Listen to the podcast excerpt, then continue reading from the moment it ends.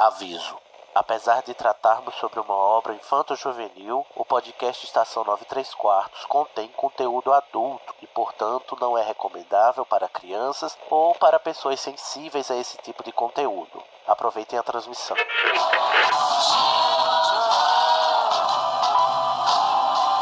AD chamando, me escutam? Temos um novo boletim do tempo. O raio acertou, repito, o raio acertou. Isso, como dizem, é a sua viagem. Desculpa, Harry, eu vou ter que deixar você. Dumbledore deve estar querendo. Deve estar querendo me ver. Bom, é, seu trem sair em 10 minutos. A sua passagem. Você poderia embarcar em um trem. E pra onde me levaria? Em frente.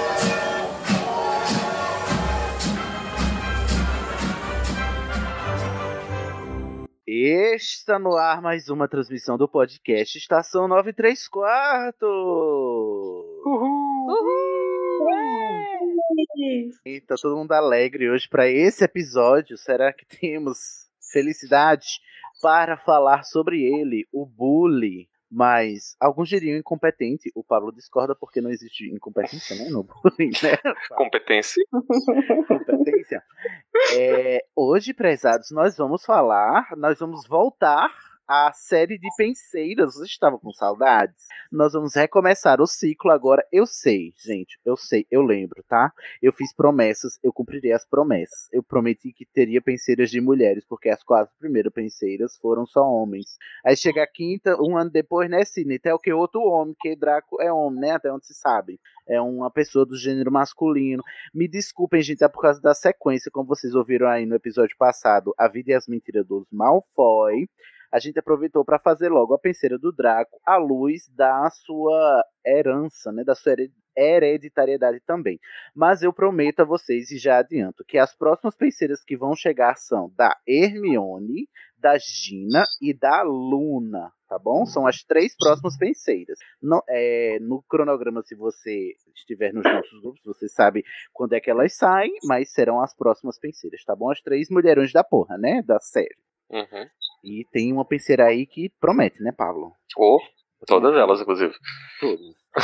É, mas hoje nós estamos falando. Vamos tentar mergulhar na psique. Será que a gente vai conseguir nessa psique turva, perturbada, desse menino aqui, né? Esse filhinho de papai, esse pobre, pobre criança rica, né? Pobre menino rico. Que atormentou a vida do Harry, até tentou matar o Dumbledore, não conseguiu. Vamos fazer a penseira do Draco Malfoy. Comigo, eu que me chamo Sidney Andrade, se é que vocês não sabem, está ele, o nosso é, psicocurandeiro oficial, que não pode faltar nas nossas penseiras, Pablo de Assis. É, eu tô aqui hoje.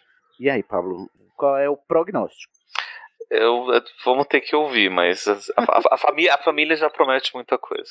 Imagino, imagino. Também comigo está aqui ele, Guilherme De Biasi. Oi, gente, tudo bem? Eu sempre chego achando que eu vou quebrar tudo, chutar balde, mas eu acabo passando pano no final. É um saco. Meu Deus.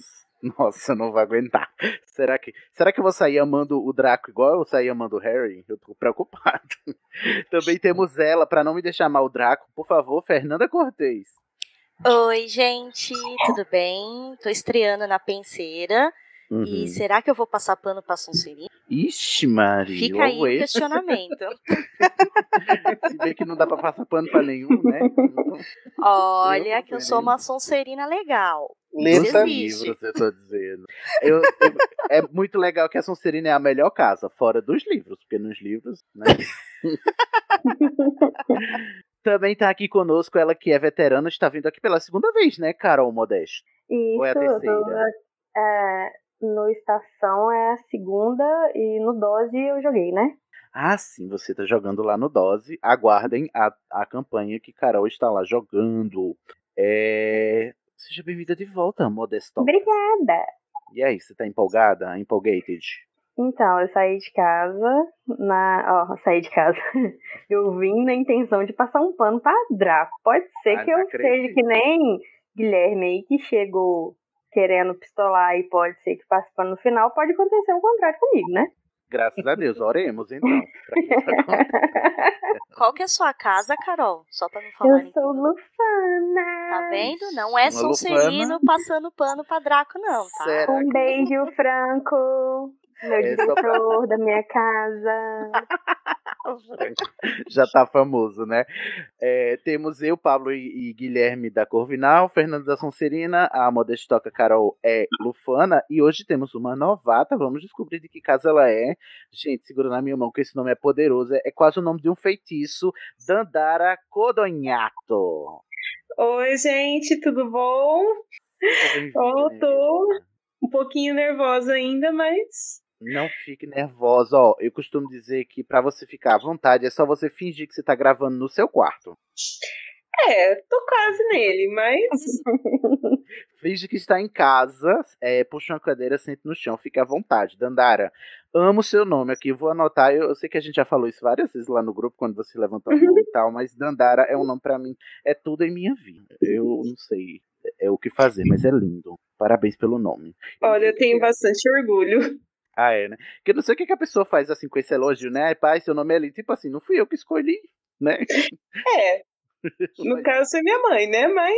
Mas, às vezes, É que nem parabéns meu, pelo né? aniversário, né? Tipo, É, tipo parabéns assim, porque você sobreviveu mais um ano, e, Parabéns que eu nasci sem escolha nenhuma. né? Enfim, Dandara, mas seu nome é maravilhoso, inclusive. Parabéns mesmo. É, obrigada. mas como toda novata, você tem direito à sua ficha corrida aqui, né? Se matriculado entre os participantes que gravaram e ficar registrado os- a sua índole Potterhead. Começando pela sua casa de Hogwarts, qual é? Ó, minha casa de Hogwarts é a Corvinal. Olha aí, uma mulher corvina, gente! Eu estou o quê? Finalmente. Emotionated. Estávamos precisando disso. Tá, muita carência. Embora Corvino não falte lá no, no, no grupo de estação, mulheres corvinas estão em falta. Obrigado por representar, Andara. Que isso? Eu que amo essa casa. Pelo menos eu acho que me identifico bastante com ela. Então. Mul- é, mulheres corvinas, por favor, assemble lá no, no grupo dos Alô Rumores, porque não está sendo fácil para a Corvinal, lá só tem homem, então não aguento mais. Vide o episódio das casas, né? Vídeo e episódio das casas, que a gente teve que importar corvinas, né, de fora, porque não tava conseguindo, com as corvinas, não tinha corvina de casa. Corvina é nome de peixe, gente, eu tenho que parar com isso, né?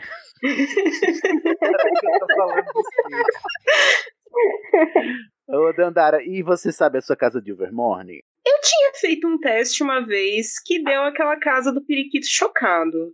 Ah, Mas eu não. Eu realmente, depois que eu vi falando um pouco mais sobre a casa, eu não me identifiquei muito e depois eu não achei mais o teste que eu tinha feito. essa E aí é- também não fui mais atrás. Mas eu acho que é outra casa pra mim. Não, não tenho muita identificação com essa aí, não.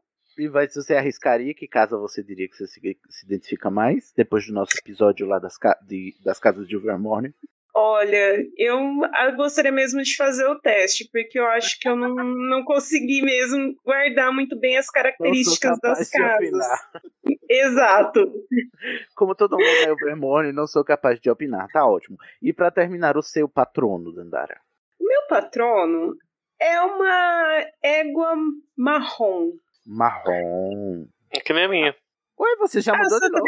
Não, mas é sempre foi. Não é que sempre foi, mas quando eu refiz o teste depois, caiu uma Ah, égua. tá. Que eles chamam Pablo, de já é o Baymare. quinto- Já é o quinto É. patrono. Você tá me Não. aqui, Pablo. Já, Não. já foi um Robin, já foi um Não. aí, já foi Não. um esquilo. Não, não, você, você tá confundindo, Pablo. você tá confundindo. Primeiro que não foi o Robin, foi um, pardal, foi um Sparrow. Que é pardal, diferente. exatamente. Pardal. E aí depois eu, fui, eu refiz, caiu uma égua. Uma égua marrom. Você É. gosta do seu patrono, Dandara? Então, eu, como ele travou bem quando eu tava fazendo esse teste, eu não sei se eu me identifico muito bem com esse patrono, mas como ele apareceu, agora eu só Gente, Vamos ajudar a Dandara aí, gente. Pelo amor de Deus, ela tá muito em crise com essa identidade Potterhead. Vamos ajudar ela a fazer, refazer o teste do patrono e da casa pra até ver se é Corvina também, porque parece que. Ah, não, Corvina eu testei várias vezes. Quando não dá Corvina, dá Corvina mesmo. Ah, Só acho que às vezes dá um pouquinho pra Lufa-Lufa, mas nunca chegou a dar Lufa-Lufa. Ah, olha, Lufa anal. Muito raro essa combinação. É, que eu tenho quase certeza que ele puxa um pouquinho mais pra Lufa-Lufa, mas é mais Corvino, definitivamente. Tá ótimo. Então. Esse eu fiz várias vezes. Muito que bem. Então temos uma corvinal convicta aqui, futurista. Oh, muito obrigado, seja bem-vinda. Sinta-se à vontade agora para mergulhar nessa penseira na qual a gente vai tentar aqui organizar os pensamentos. E vocês sabem, né, o formato da penseira. O Pablo traz aqui um roteiro de análise psicomágica que ele mesmo elaborou para a gente analisar os personagens, a psique dos personagens do, do mundo bruxo. A gente vai seguir o roteiro que o Pablo vai nos trazer. E aí vamos tentar entender o que se passa na cabeça hoje dele, Draco Malfoy foi. Isso é uma penseira muito útil se você, como eu, tem pensamentos demais em sua cabeça. Ela me permite refletir sobre coisas que eu já vi. O que você está vendo são memórias. Neste caso, relacionadas a um indivíduo. Eu gostaria que a visse, se quiser.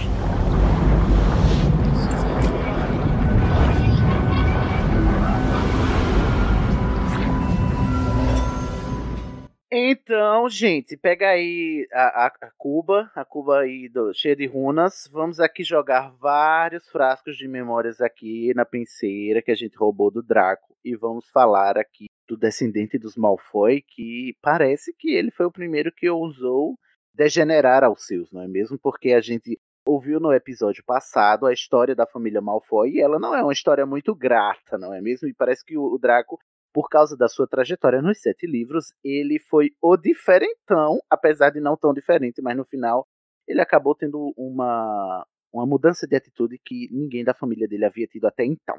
Antes da gente começar, eu queria fazer duas erratas. Primeira errata, a nossa insuportável sabe tudo, Carol Lima, me corrigiu. E eu vou corrigir a correção dela, tá bom?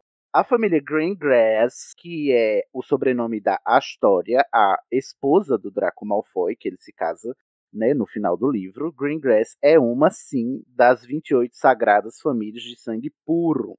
A gente vai ver no texto aqui do Draco que o pessoal, né, o Lúcio e a Narcisa não se deram bem com a Astoria, porque assim como o Draco, depois que terminou o livro, a Astoria ela também tinha mudado de opinião sobre o sangue purismo e achava que isso já não estava mais com nada. E é por causa disso os atritos. Não era por causa que Greengrass não era um dos Sagrados 28, porque era, inclusive, foi um, um motivo de esperança, assim, tipo assim, eles ficaram orgulhosos porque o Draco, apesar de tudo, casou com uma pessoa dos Sagrado 28, né, da lista das Sagradas 28 famílias de sangue puro, mas no final ela era simpatizante, também mudou de ideia assim como o Draco. Outra coisa que a gente descobre no texto do Draco é que a história ela era um ano antes de um colega de classe dele. Então ela também era ela também era de Hogwarts, gente. Eu achava que a história era a única pessoa que, sabe, o único casal que não foi feito em Hogwarts, que não se casaram e viveram o resto da vida em Hogwarts. Fiquei chocado quando eu li aqui o texto do, do Draco. Totalmente devastated, Brasil. Mas se a gente leva em consideração que todos os bruxos da Inglaterra passam por Hogwarts em algum momento, uhum. e você vai acabar se casando com alguém que é aproximadamente da sua idade, então você vai tá, ter estudado com quem você se casou. Ah, não é tem como. Gente, é muito triste. Mas, é, segundo o texto do Draco, a história Greengrass era de, do ano anterior ao do Draco e do Harry, consequentemente, da Sonserina também. Outra errata que a gente tem que fazer, né, Guilherme, é que a gente falou no episódio passado, quando a gente mencionou ali a passagem que trata da, do cruzamento da história bruxa com a história real, né, da rainha Elizabeth I. A gente ficou falando que era a rainha virgem, a rainha pura, que se recusou a casar, porque ela era muito, né, casta, mas diz que a Elizabeth I era transuda para caramba. A gente estava iludido e erramos. A rainha Elizabeth, apesar de nunca ter sido casada, a Elizabeth I, ela tinha vários amantes, né? Teve vários amantes, né? O que sim, Pois é, né? Não precisa, né, casar para transar, não é mesmo, Betinha? Você lacrou demais. Já estava à frente do seu tempo. Maravilhosa. Com essas duas erratas, nós podemos começar a penseira, não podemos? Estão preparados? Sim. Sim. Sim. Sim. Sim. Tudo espontâneo, então vamos começar.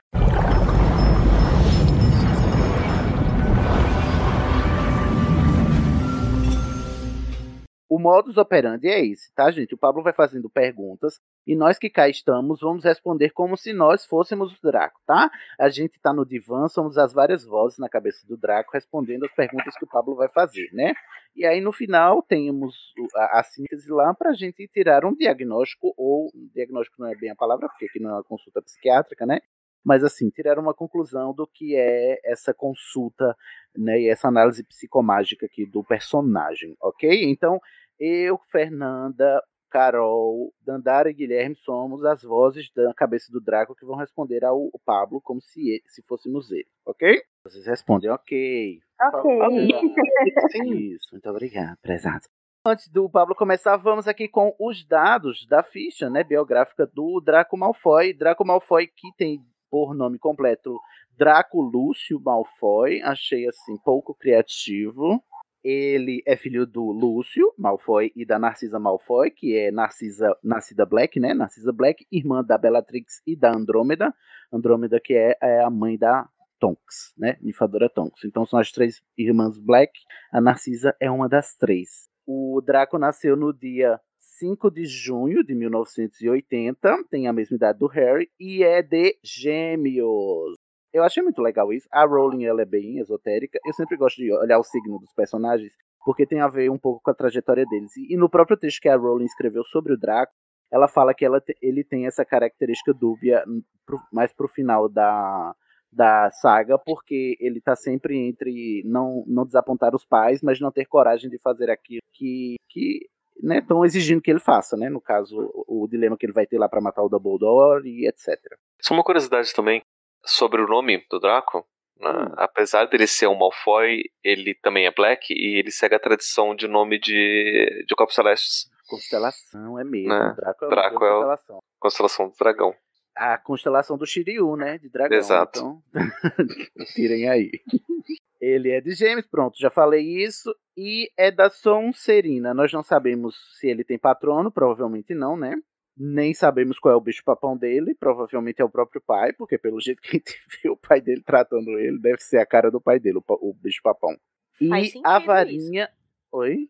Faz sentido isso, o bicho-papão ser o pai dele. Uhum. E eu já imagino o pai dele usando um vestido todo cor-de-rosa e um chapéu colorido, igual fizeram com o Snape no, na hora de usar o ridículo. Se bem que o ator do Lúcio ficaria lindo de qualquer maneira. Ai, maravilhoso. Gente, eu sou Lúcio por causa do ator. É Até que tem alguém, alguém concorda comigo. Não, gente, o Tom Felton também, ele é bem gatinho. Né? Mas assim, Vamos gente, combinar. Eu gostaria É de colocar loiro. uma outra opção, porque poderia ser o Moody. Como assim, amor? Ah, porque É, foi- transformou ele. É verdade, né? Foi a maior humilhação da vida dele. Ou pode ser uma Ah. grande doninha, É né? verdade. Voando na direção. Podia ser uma doninha, é. O que você ia dizer, Pablo? Não, não sei se essa foi a maior humilhação da vida dele, porque a vida dele é recheada disso. É, eu acho que no final era o Dumbledore ali, mas pro fim do, do, do sexto ano. E depois virou o Voldemort mesmo, né? Que mandou ma- ele matar o. Enfim, podemos só conjecturar. A varinha dele é de espinheiro, que ele é muito espinhento mesmo. Tem o núcleo é de pelo de unicórnio e 25 centímetros. Muito flexível. Ou, muito não, flexível, né? A gente percebe as. Como a gente fez o episódio de varinhas, né? Espinheiro a gente não sabe. Eu não vou saber de cor, mas o fato de ser é, de unicórnio, a, a Rowling dá- diz até no texto que é por causa da sua característica mutável, né? Outra pessoa que também tem núcleo de unicórnio é o, o Rony, que também Eu né, tem, tem a trajetória que muda, né? Ó, Eles precisam ter um arco de mudança, né? E os pelos de unicórnio são, é, simbolizam isso. Eu acho que quando foi falado sobre a do Draco na de Varinhas, falou que espinheiros geralmente você encontra em personalidades em conflito. Hum, faz sentido.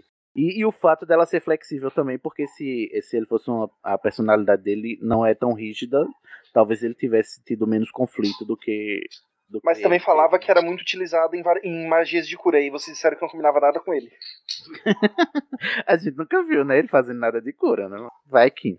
É, como o Draco é da Sonserina e a Sonserina é relacionada ao elemento água, a água tem muito a ver com isso mesmo, de cura, né? É, enquanto elemental, assim, essa representação elemental, a água tem a ver com, com cura também.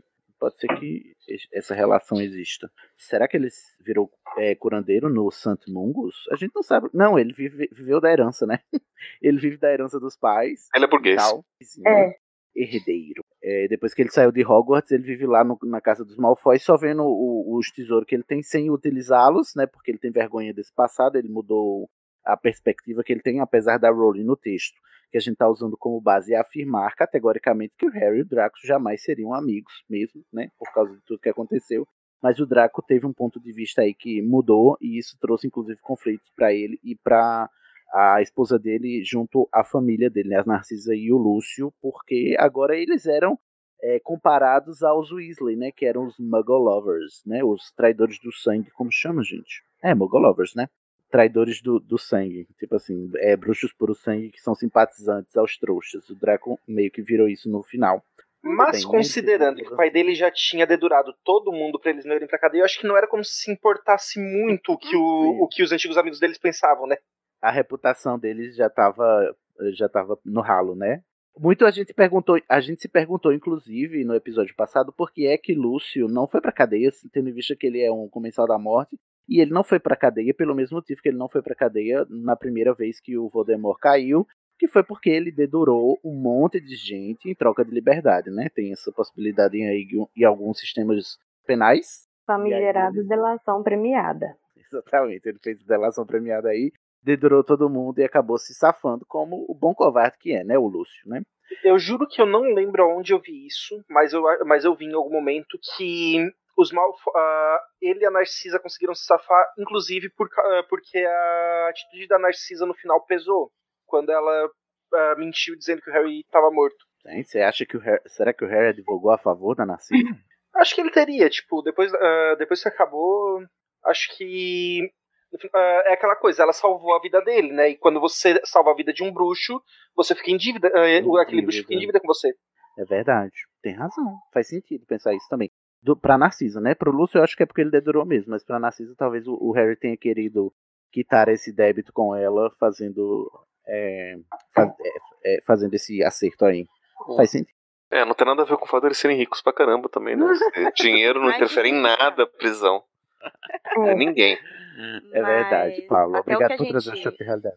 Até o que a gente aprendeu no episódio dos Malfoys é que a característica principal da família Malfoy é a sobrevivência a qualquer custo, né? Aham, uhum, exatamente eles vão fazer de tudo para sobreviver, mesmo entregar a pessoas que até ontem eram amigos deles. E sobretudo entrar em contradição, né? Então para eles não faz diferença nenhuma se eles estão é, defendendo o Harry ou um bruxo por o sangue, né? Para eles se safarem, eles fazem tudo mesmo. Ou mesmo fazer parceria com trouxas. Eles não são uhum. eles, se for vantajoso, eles até fazem parceria com trouxas. Ou seja, é, é uma família bem contraditória. Pois é. É, na verdade, Bom. é uma família que ela, assim, é a, os Malfoy acima de tudo, vamos dizer, vamos dizer dessa forma.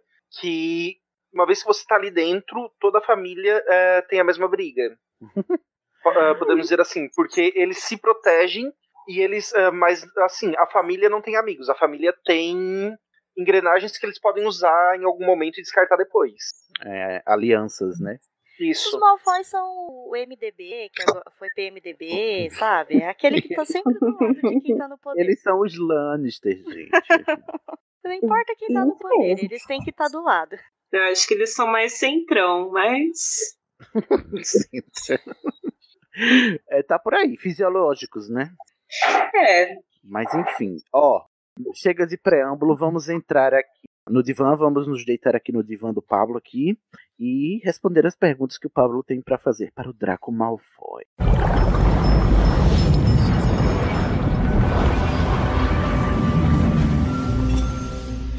Então, considerando que a gente já revisitou a família de novo, vamos olhar pro pequeno Draco, a infância do Draco, na casa dos Malfoy, na mansão dos Malfoy. Como que era essa, essa infância, né? Que, teve algum evento marcante para a infância antes de ir para Hogwarts? Se concentra aí, gente. Antes eu de ir para Hogwarts. Marcante não, mas assim, um evento, mas eu acho que o fracasso do pai do Lorde das Trevas foi algo que pesou muito sobre a, a família Malfoy e isso foi passado para ele, uhum. sabe? O chefe, o chefe do pai dele que fa, né, falhou e o pai dele falhou junto eu acho que isso acabou sendo passado para ele, essa necessidade dos Malfoys terem outra chance de brilhar. E eles têm que fingir, né, que eram do bem o tempo todo, tanto é que eles mentem que estavam sob a maldição Impérios. O Draco talvez, será que sabia? Uma coisa que o Draco sabia, e é por isso que a gente.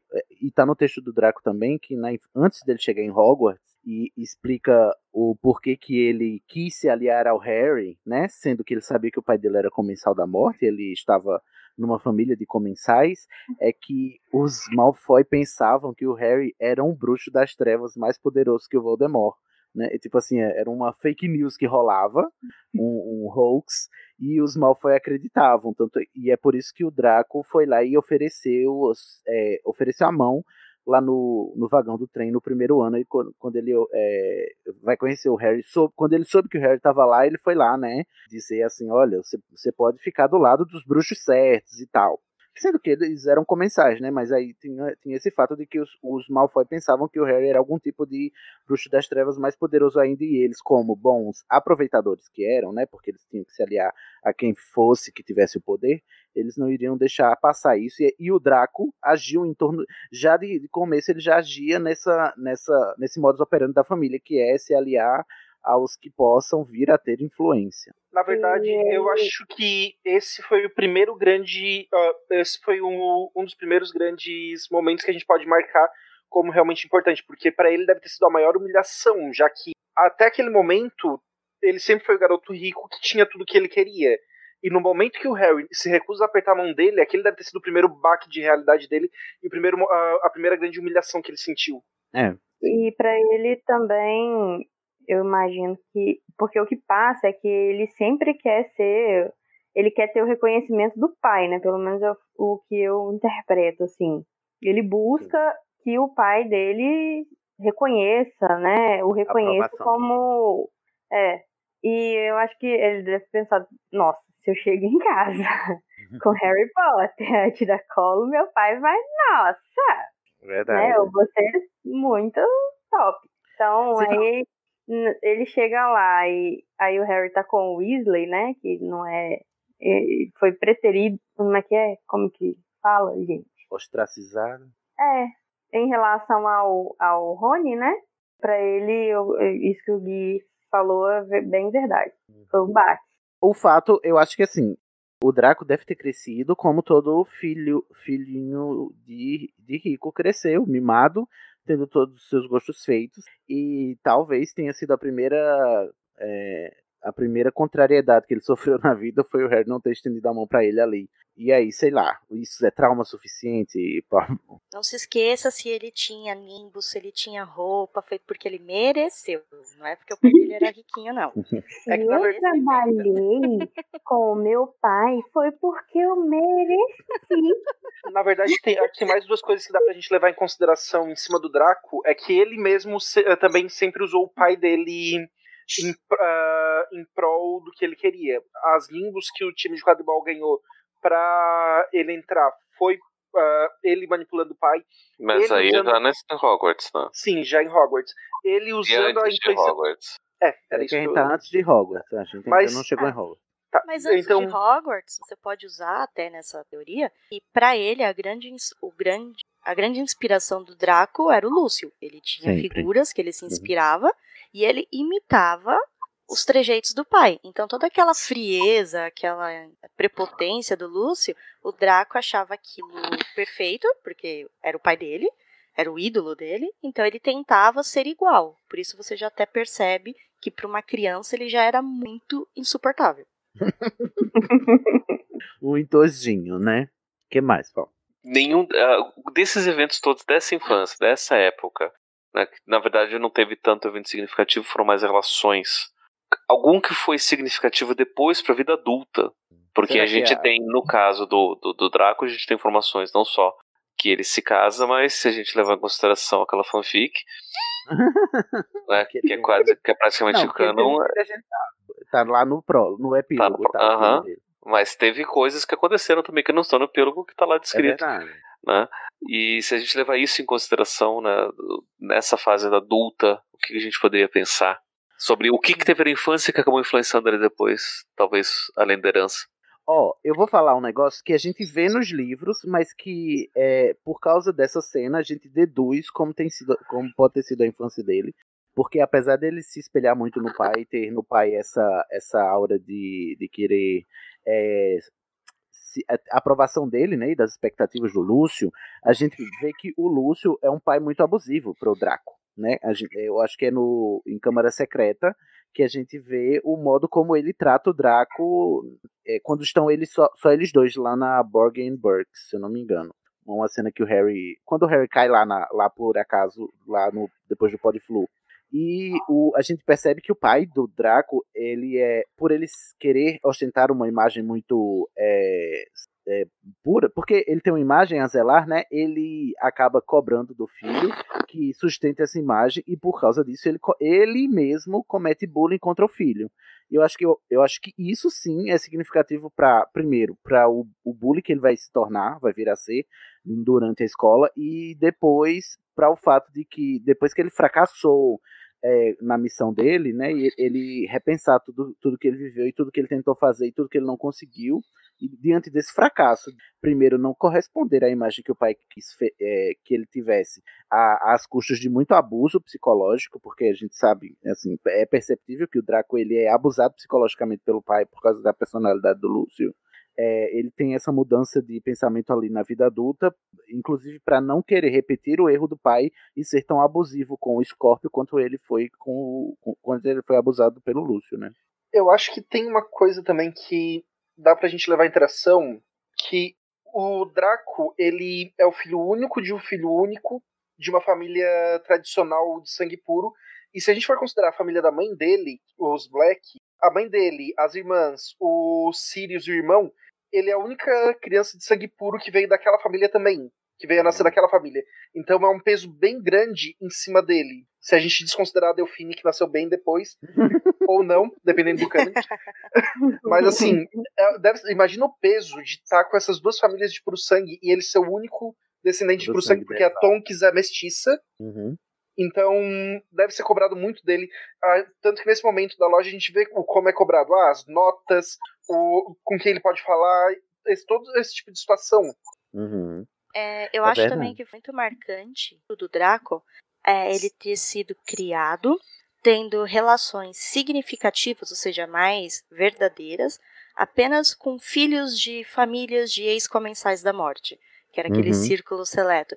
Porque mesmo que a futura esposa dele tenha mudado de lado, ela também é de uma família com um histórico parecido com a dele. Então, assim, mesmo mudando de lado, ele ainda procura algo mais próximo à realidade que ele teve quando criança. Sai da zona de conforto, mas não muito, né? Isso, ele não teve uma mudança drástica. Ele não casou com o Weasley, por exemplo, uhum. sabe? Ele não mudou tanto assim. Não casou ele... com uma nascida trouxa. Se fosse, se fosse casar com o Weasley, com quem que ele casaria?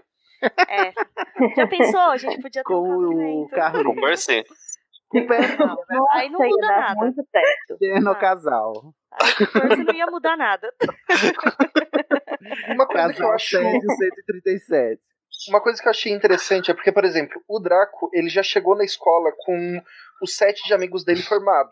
Ele conhecia é a maior parte daqueles, uh, daqueles garotos. Mas, por exemplo, o Rony, ele é um garoto bruxo, que, na, que cresceu numa família bruxa, e ele chegou lá, ele não conhecia ninguém. Uhum. Vivia é. lá no, no, no, no, sítio, né? Na toca também. Não saía Sim. nem pra passear. Não, os pais não levavam eles pra nenhum uh, pra ir em nenhum lugar onde eles iam conhecer outras pessoas. Uh, para pra pensar, uh, no caso, já era cobrado dele desde criança que ele fosse conviver com aquelas pessoas para quem ele foi apresentado desde criança, que iam para a mesma casa que ele no futuro, que era com quem ele ia se relacionar quando era adulto. Uhum. É, só uma pergunta aqui rápida, que eu posso estar perguntando bobagem, mas eu esqueci se eu li isso. É, é, os bruxos já nascem sabendo ler? Ué. Não, porque assim, o Harry ele foi pra escola de trouxas porque ele era criado como um trouxa. Ele só foi descobrir que ele era bruxo quando Hagrid chegou lá e contou para ele. É, mas para quem já sabia que era bruxo, tipo os Weasley, eles foram pra onde pra aprender a ler? Em casa? Será? É, é isso daí a gente discutiu.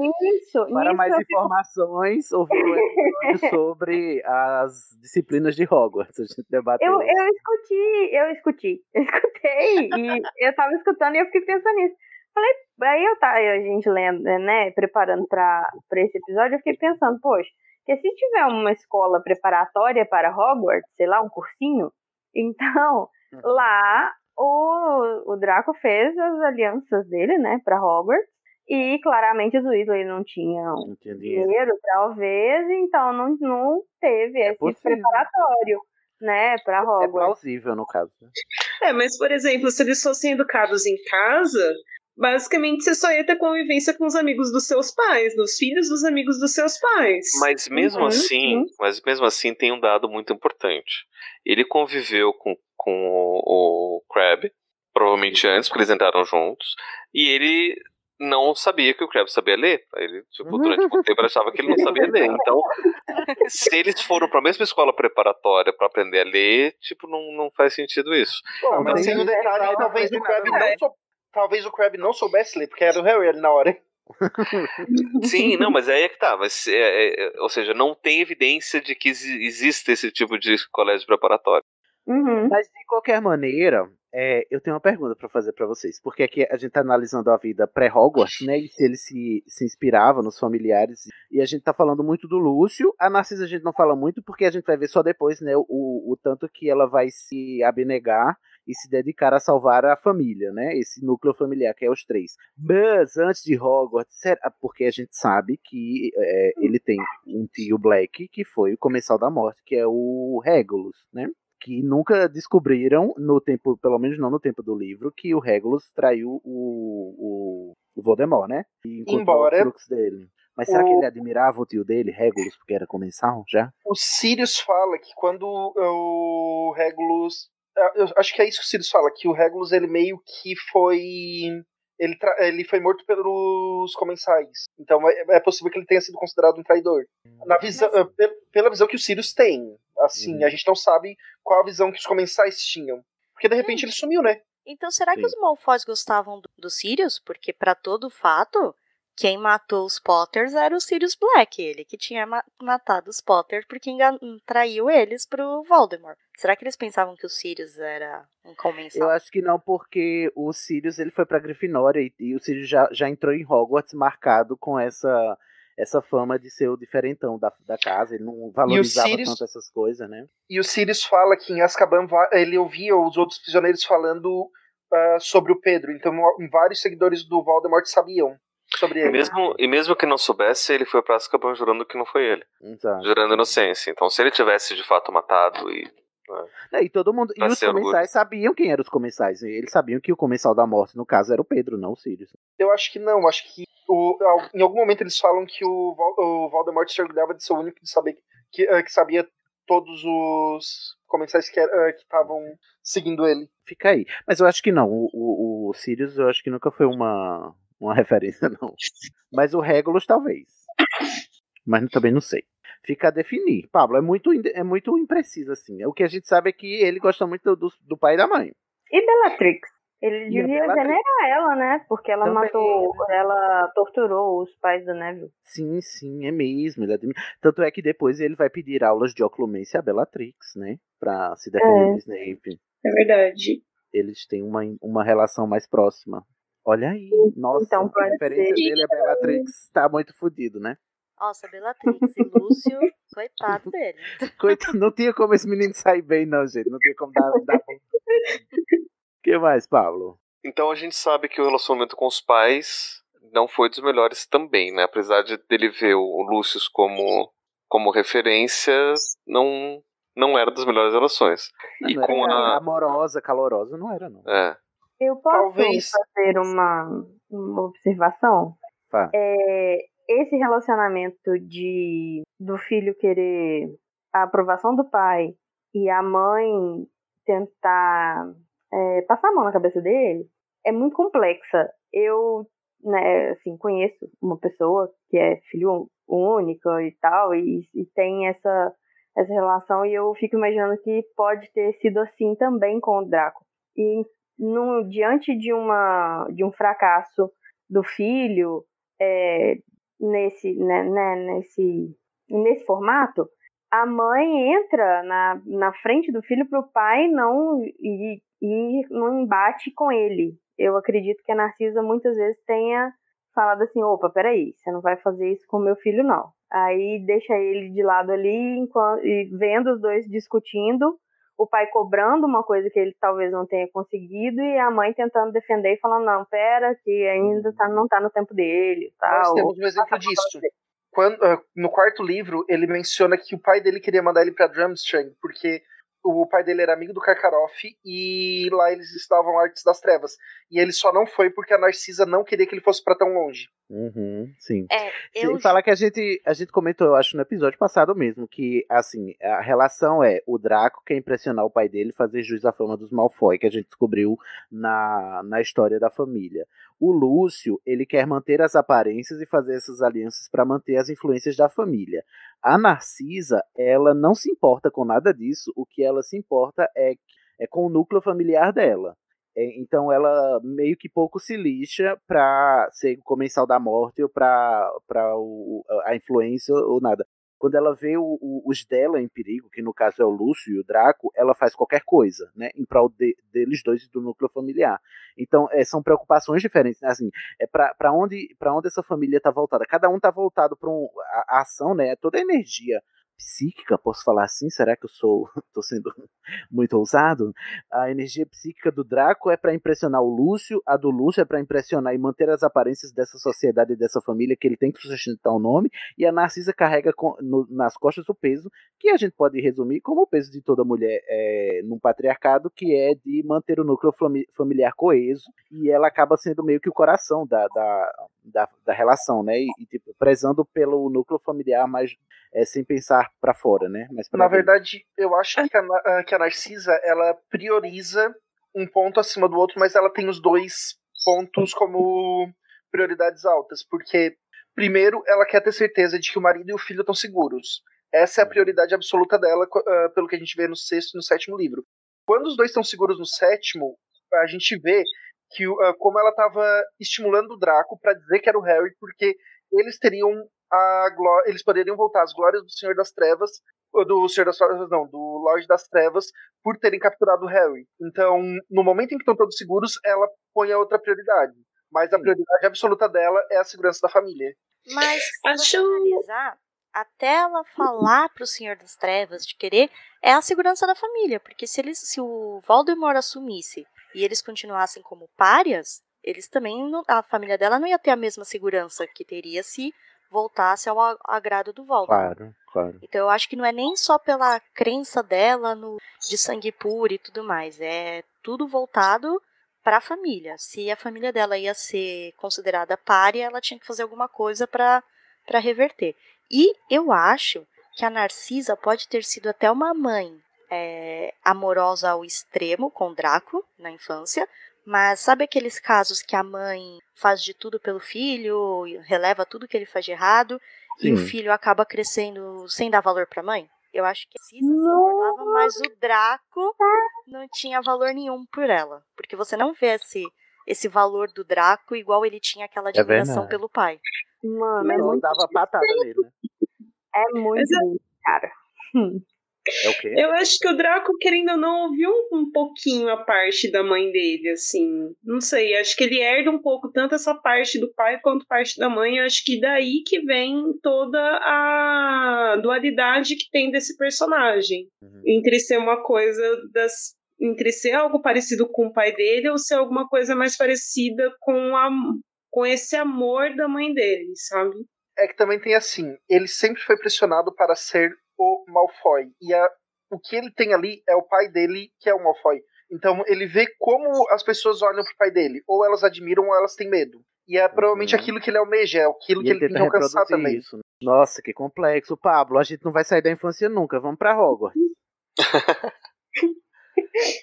Na infância, na verdade, é, a gente acabou já falando, né? Que de- dentro desse checklist ia falar de outros familiares, que a gente citou a Narcisa, e outras pessoas fora da, da família que foram importantes para essa formação pessoal.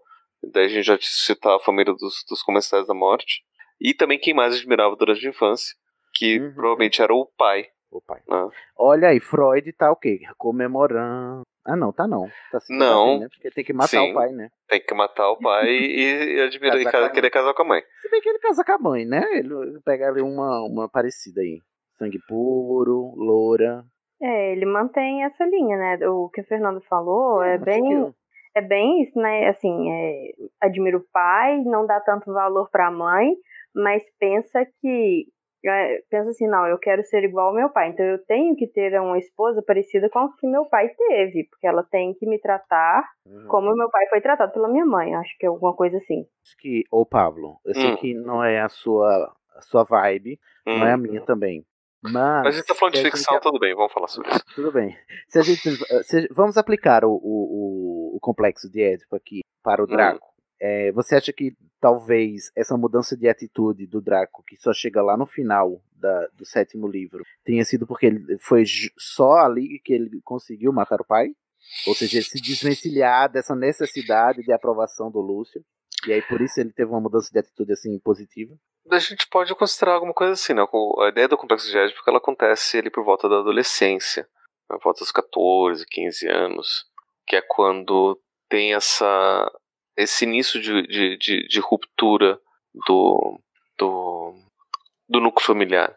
né? E aí é quando o sujeito começa a reconhecer quais são as suas, suas atitudes e papéis de poder na sociedade. né? Então a gente pode considerar, levando em consideração essas, também essa, essa perspectiva, a gente pode pensar desse jeito sim. Então, tá confirmado aqui que Draco is the new. Guess.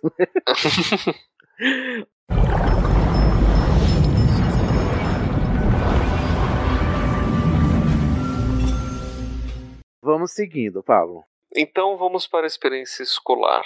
A gente tem alguma informação sobre a carta de Hogwarts e como é que foi essa.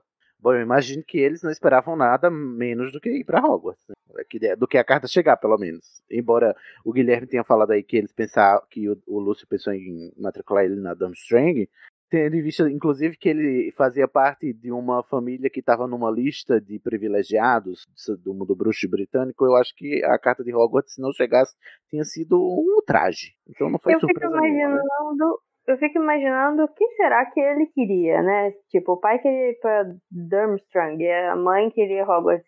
Será que ele queria ir pra Durmstrang? Não importa. O- é. nessa, nessa lógica familiar, principalmente de gente muito rica, a vontade do indivíduo, ela é muito levada, é muito, não, ela é pouquíssimo levada em consideração porque você não, sabe, você deixa de ser um indivíduo e passa a ser um nome.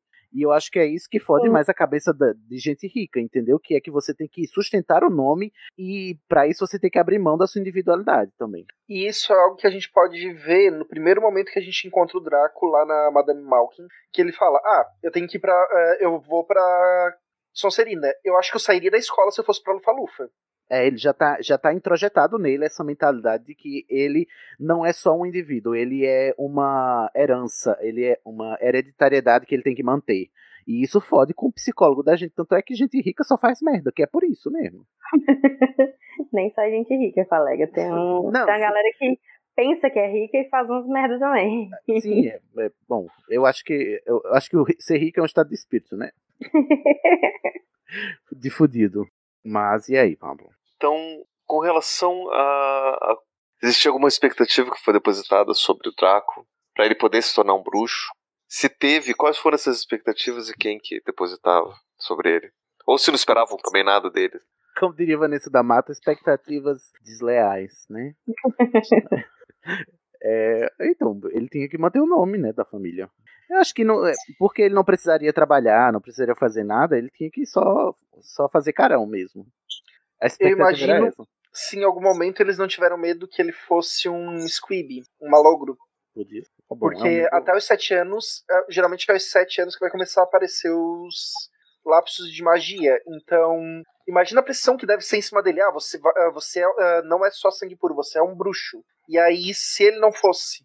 É tipo. É, Hotel Transilvânia 2, que o. o Nossa, que referência o Drácula, o Drácula quer que o netinho dele seja um vampiro.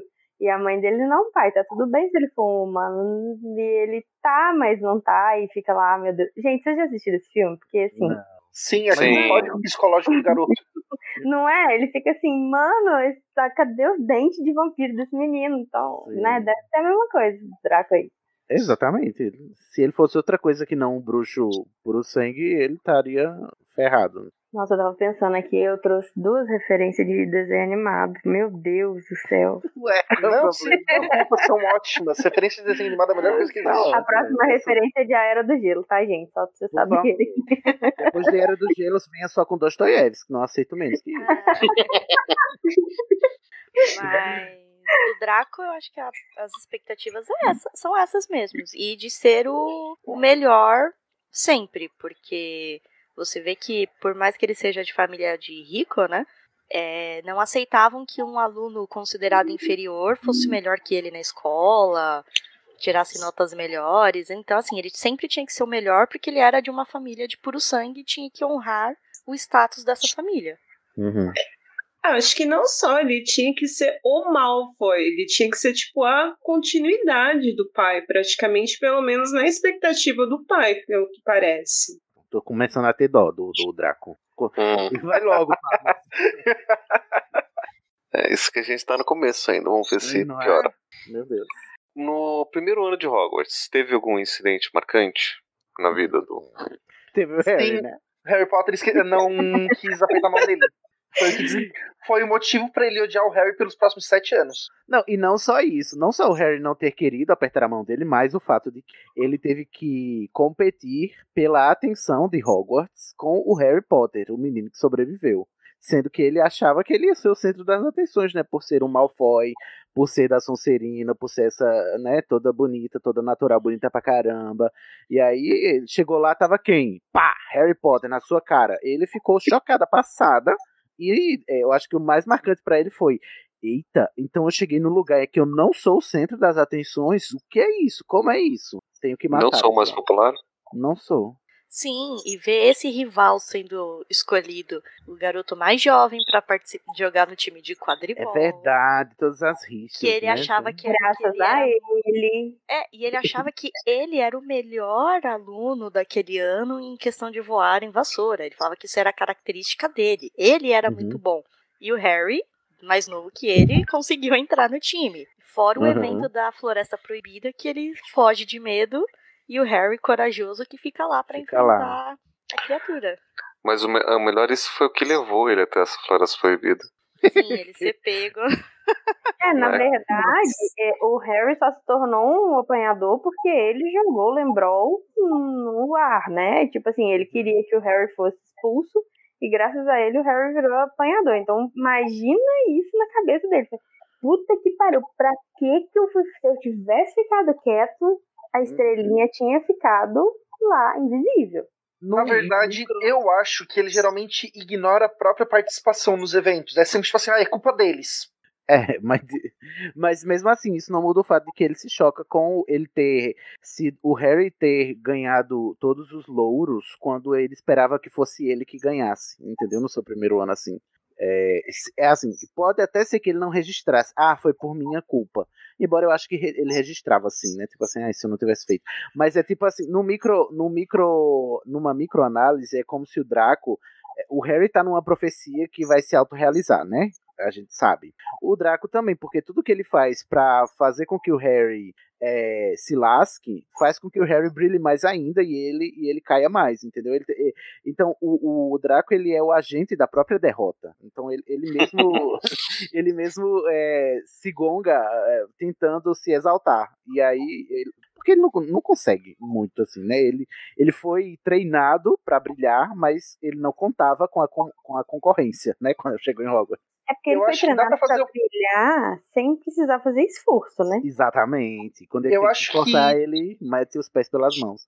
Tem uma comparação que eu já vi acontecer, que é assim, é o melhor aluno da, ah, da sala durante todos os anos da escola, do fundamental, do médio, e aí chega na faculdade e ele descobre que ele é só um aluno mediano, porque todo Só, mundo... Exatamente. É isso mesmo. Eu acho que é ex- exatamente isso, quando a gente chegou lá no primeiro ano. É, o primeiro ano foi basicamente só pra destruir o ego dele, né? Pena que ele não aprendeu. Eu, é, o psicólogo diria, teria sido uma oportunidade dele reorganizar o ego, né? Mas, Exato. nem tanto. E, com, e aproveitando sobre isso, e nos outros anos de Hogwarts? Aí Que outros incidentes marcantes aconteceram? Harry Potter de novo. Do segundo em diante ele só tentou matar as pessoas, só isso. Porque... Não, não, do segundo em diante ele perdeu no quadribol, ele perdeu no quadribol, ele foi transformado numa rodoninha, ele. Foi... A Gina derrotou ele quando eles estavam lá na sala da Umbridge. Levou a tapa da Hermione. Levou um tapa da Hermione, foi ladeira do. Digamos assim, do segundo ao quinto ano, foi assim, ele se fudeu, ele Uma se fudeu, ele se de fudeu, ele se fudeu. Gente, e tem outra coisa no primeiro ano. Foi o primeiro ano que Sonserina perde a taça das casas, não foi? Depois de um longo é período ganhando a, a taça das casas. É, E e se o reizinho ali, o Draco, não tivesse perdido aqueles 50 pontos, Talvez. Eu acho que a Dumbledore tinha colocado 50 pontos em algum lugar. Eu também acho. É, eu também acho. Dumbledore, Dumbledore tinha dado 70 pro Neville. Mas, assim, é. É. interessante, porque até o quinto ano ele só fracassa nas suas tentativas de fazer o Harry se lascar. Porque ele tá com essa. é, a competição é só na. Primeiro, a competição é só na cabeça do Draco, né? O Harry não tá competindo com o Draco. O Harry tá tentando sobreviver ao Lorde das Trevas, né? Ele tá no rolê dele e o Draco tá lá fazendo dele, achando que o Harry tá competindo com ele, sendo que o Harry tá lá no rolê dele, da profecia dele, tem nada a ver com você, o Draco tá lá de gaiato. Aí ele só se lasca, só se lasca, a autoestima dele vai lá para baixo. Aí no quinto ano é, tem a escola sem partido, que é quando ele se perfaz, né? Porque ele vira membro do MBL e aí sim ele sente o gostinho do poder que ele gostaria de ter, né? Que aí ele vira da Brigada Inquisitorial e aí ele pode tirar ponto dos, dos, dos alunos, porque ele também é monitor, e ele sempre quis um, um certo poder, né? Tinha essa síndrome do, do micropoder, né? É, e foi quando ele conseguiu algum poder para se perfazer, mas ele também continua só se lascando. Tanto é que é, o, enquanto ele tá fracassando em Hogwarts, o pai dele tá fracassando lá com os comensais da morte, lá no Ministério da Magia também, né? Ao longo do quinto livro. Mesmo assim. E, e é, é quando ele ganha esse poder no quinto livro, é, é quando ele. Porque, é, sabe, quanto mais alto você sobe, mais alta é a queda, não é mesmo? E aí ele caiu aonde? Na, no colo do, do Lorde das Trevas para dizer assim: olha só, você tá querendo ser alguma coisa, agora você vai matar o Dumbledore. Se você não matar o Dumbledore, quem mata você sou eu. E aí ele se ferrou. Mas isso ele também não sabia que, mesmo se ele matasse o Dumbledore, ele ia morrer pelas mãos do Sim, talvez, né? dentro Mas dos é, planos. Ele foi uma, é, uma peça que foi jogada para ser sacrificada. E ele estava alheio a isso por causa da sua vaidade, né? Porque ele ficou, no, no sexto ano, a gente vê ele lá se gabando da marca negra, né? Que ele tem no braço e tal, e que ele tem uma missão, uma missão que o próprio Lord das Trevas deu para ele e tal. E é, ele não consegue cumprir a missão. Esse, eu acho que é o evento mais marcante para ele em Hogwarts. É, é para mim, é, é, o que quebra o, o ego e a, a, o ego exacerbado, a egolatria do Draco. É o que quebra é quando ele chega na, na torre e vai tentar matar o Dumbledore, não consegue, só consegue desarmá-lo, né?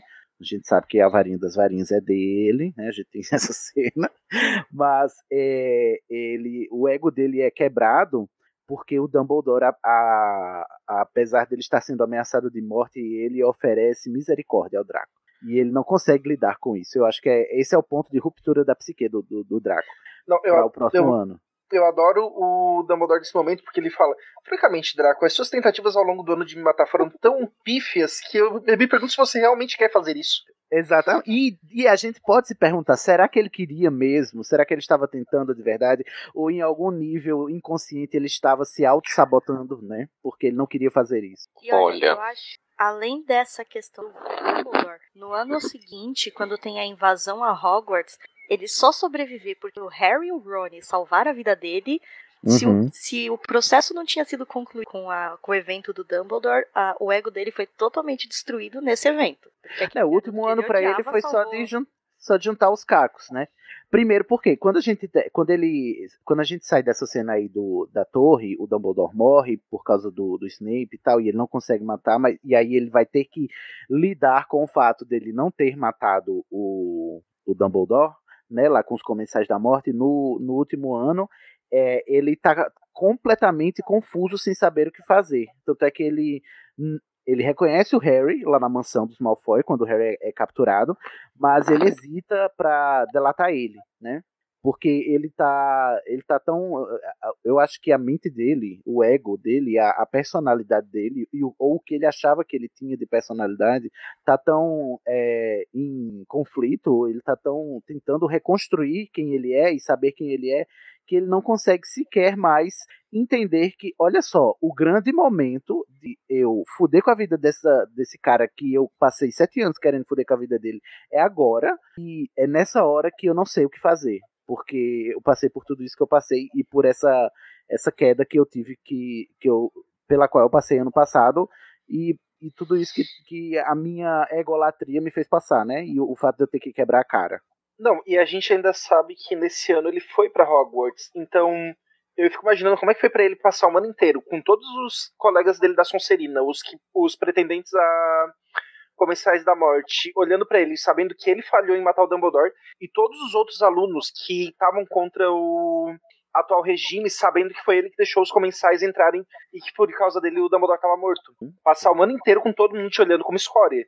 Pois é. Sem contar que ele viu os pais dele, que é crescido aprendendo com eles, também sendo tratados como párias, como desprezíveis, toda aquela aquela fama. Aquela imagem idealizada. Aquele... Isso, sendo é, renegado pelo próprio Voldemort, pelos comensais. Então, assim, tudo que ele acreditava que era certo, que se ele fizesse ele ia ser recompensado, tava desabando ao lado dele. Uhum. Eu posso só fazer uma colocação que eu acho. É porque assim, tem alguns momentos ali. Aquele momento na sala precisa no final do último ano, eu acho que ele era um tanto quanto desnecessário. Eu acho que assim, o Draco não precisava estar lá. Aquele momento foi basicamente porque precisa, é porque o último livro ele foi assim cheio de nostalgia e precisava ter um último embate entre o trio principal e o trio do Draco. O que você acha? Não precisava?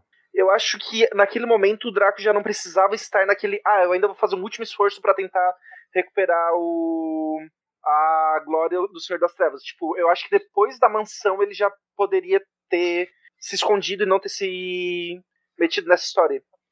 Mas eu acho que não era muito pelo, pelo Voldemort, mas era mais por ele mesmo, né? Por si mesmo, eu acho. E é porque eu acho que a, quando a gente vê Tipo, na mansão ele hesita em, em delatar o Harry, né? Mas quando a gente chega em Hogwarts, na batalha de Hogwarts, ele tenta matar o Harry. E era o, o, talvez tenha sido essa sua última tentativa desesperada de recompor o, a personalidade, ou pelo menos aquela persona que ele achava que ele queria vestir, aquela máscara que ele queria vestir, que era essa de que esse é o meu rival, esse é o meu antagonista, eu tenho que derrotá-lo. É, ignorando o fato de que ele é, tentou reiteradas vezes é, duelar.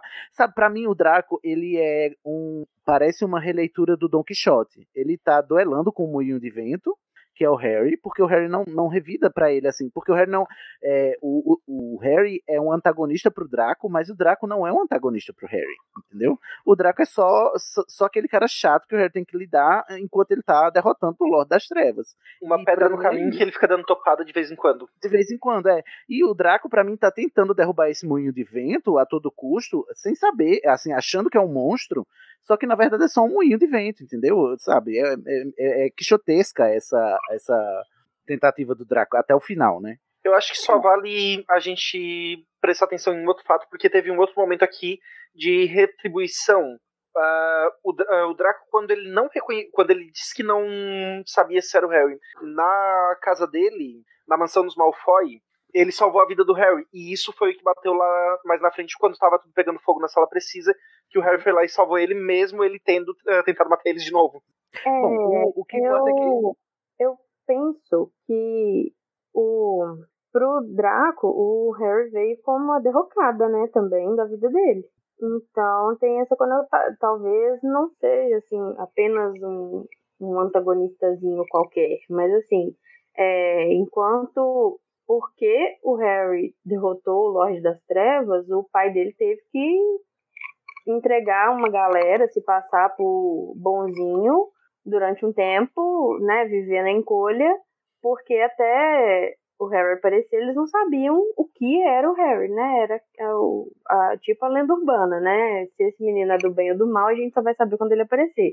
Aí ele aparece e é do bem, então assim, ele pensa, poxa, velho, esse menino veio nasceu e já tirou tudo o que eu poderia ter, porque ele também era um bebê né, na época. Então, assim, eu não vivia a glória do meu pai por causa desse moleque aí. Então, tem isso também, né? É, mas é, é, isso que eu digo que é unilateral. É tipo assim, a rixa do Draco é em direção ao Harry não é recíproca. O Uhum, Harry ele só tem que se defender do Draco, né? Porque o Harry não, é, não tem nada contra o Draco, a, a priori. Ele só precisa se defender do Draco que tá atacando ele, porque o Draco tem essa rixa pessoal com o Harry por causa de tudo É. isso aí que ele- você falou mesmo.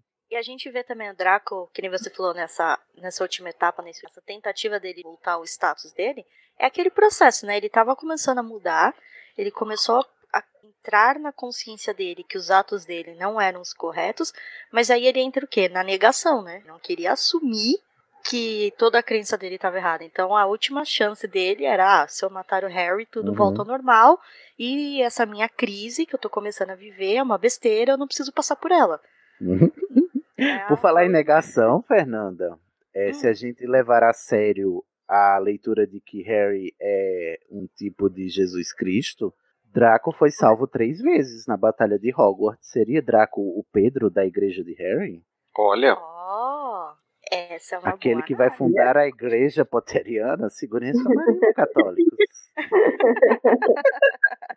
Porque Pedro nega três vezes Jesus, né?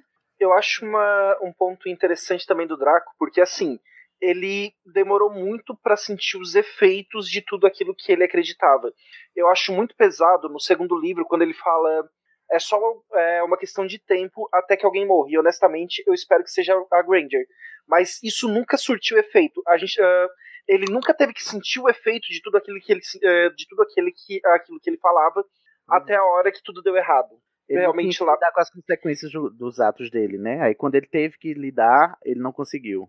Sim, eu imagino assim, tipo, como ter, ah, o baque que poderia ter sido no segundo ano se a Hermione realmente tivesse morrido. E aí ele olha, tipo, Uhum. realmente aquela pessoa não vai estar aqui pra, amanhã pra eu incomodar.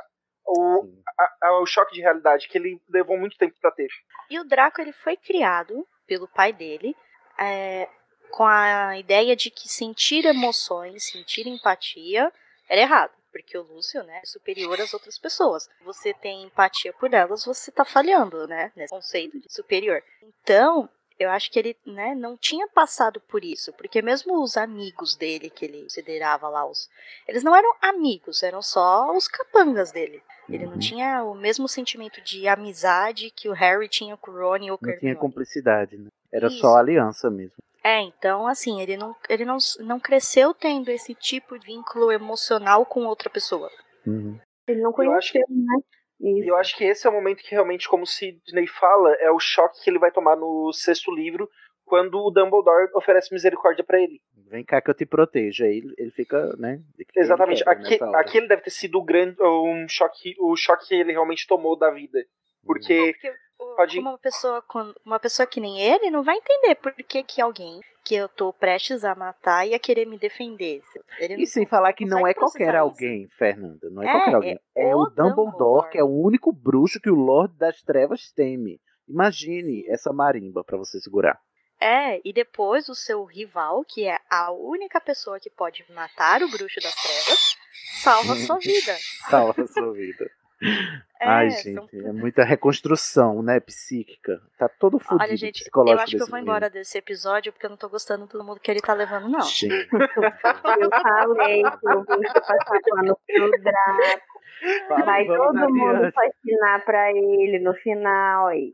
Tô Vamos falando. adiante. Tá, agora então vamos ver os professores. aliás, os professores. Ele, o Draco tinha algum plano profissional pra depois de Hogwarts? Não, tinha só ser rica mesmo. É. Herdeiro. Era só herdeira. É porque assim, o pai dele não trabalhava, né? Então, em que que ele se inspirava em trabalhar? Não, não queria ser nada.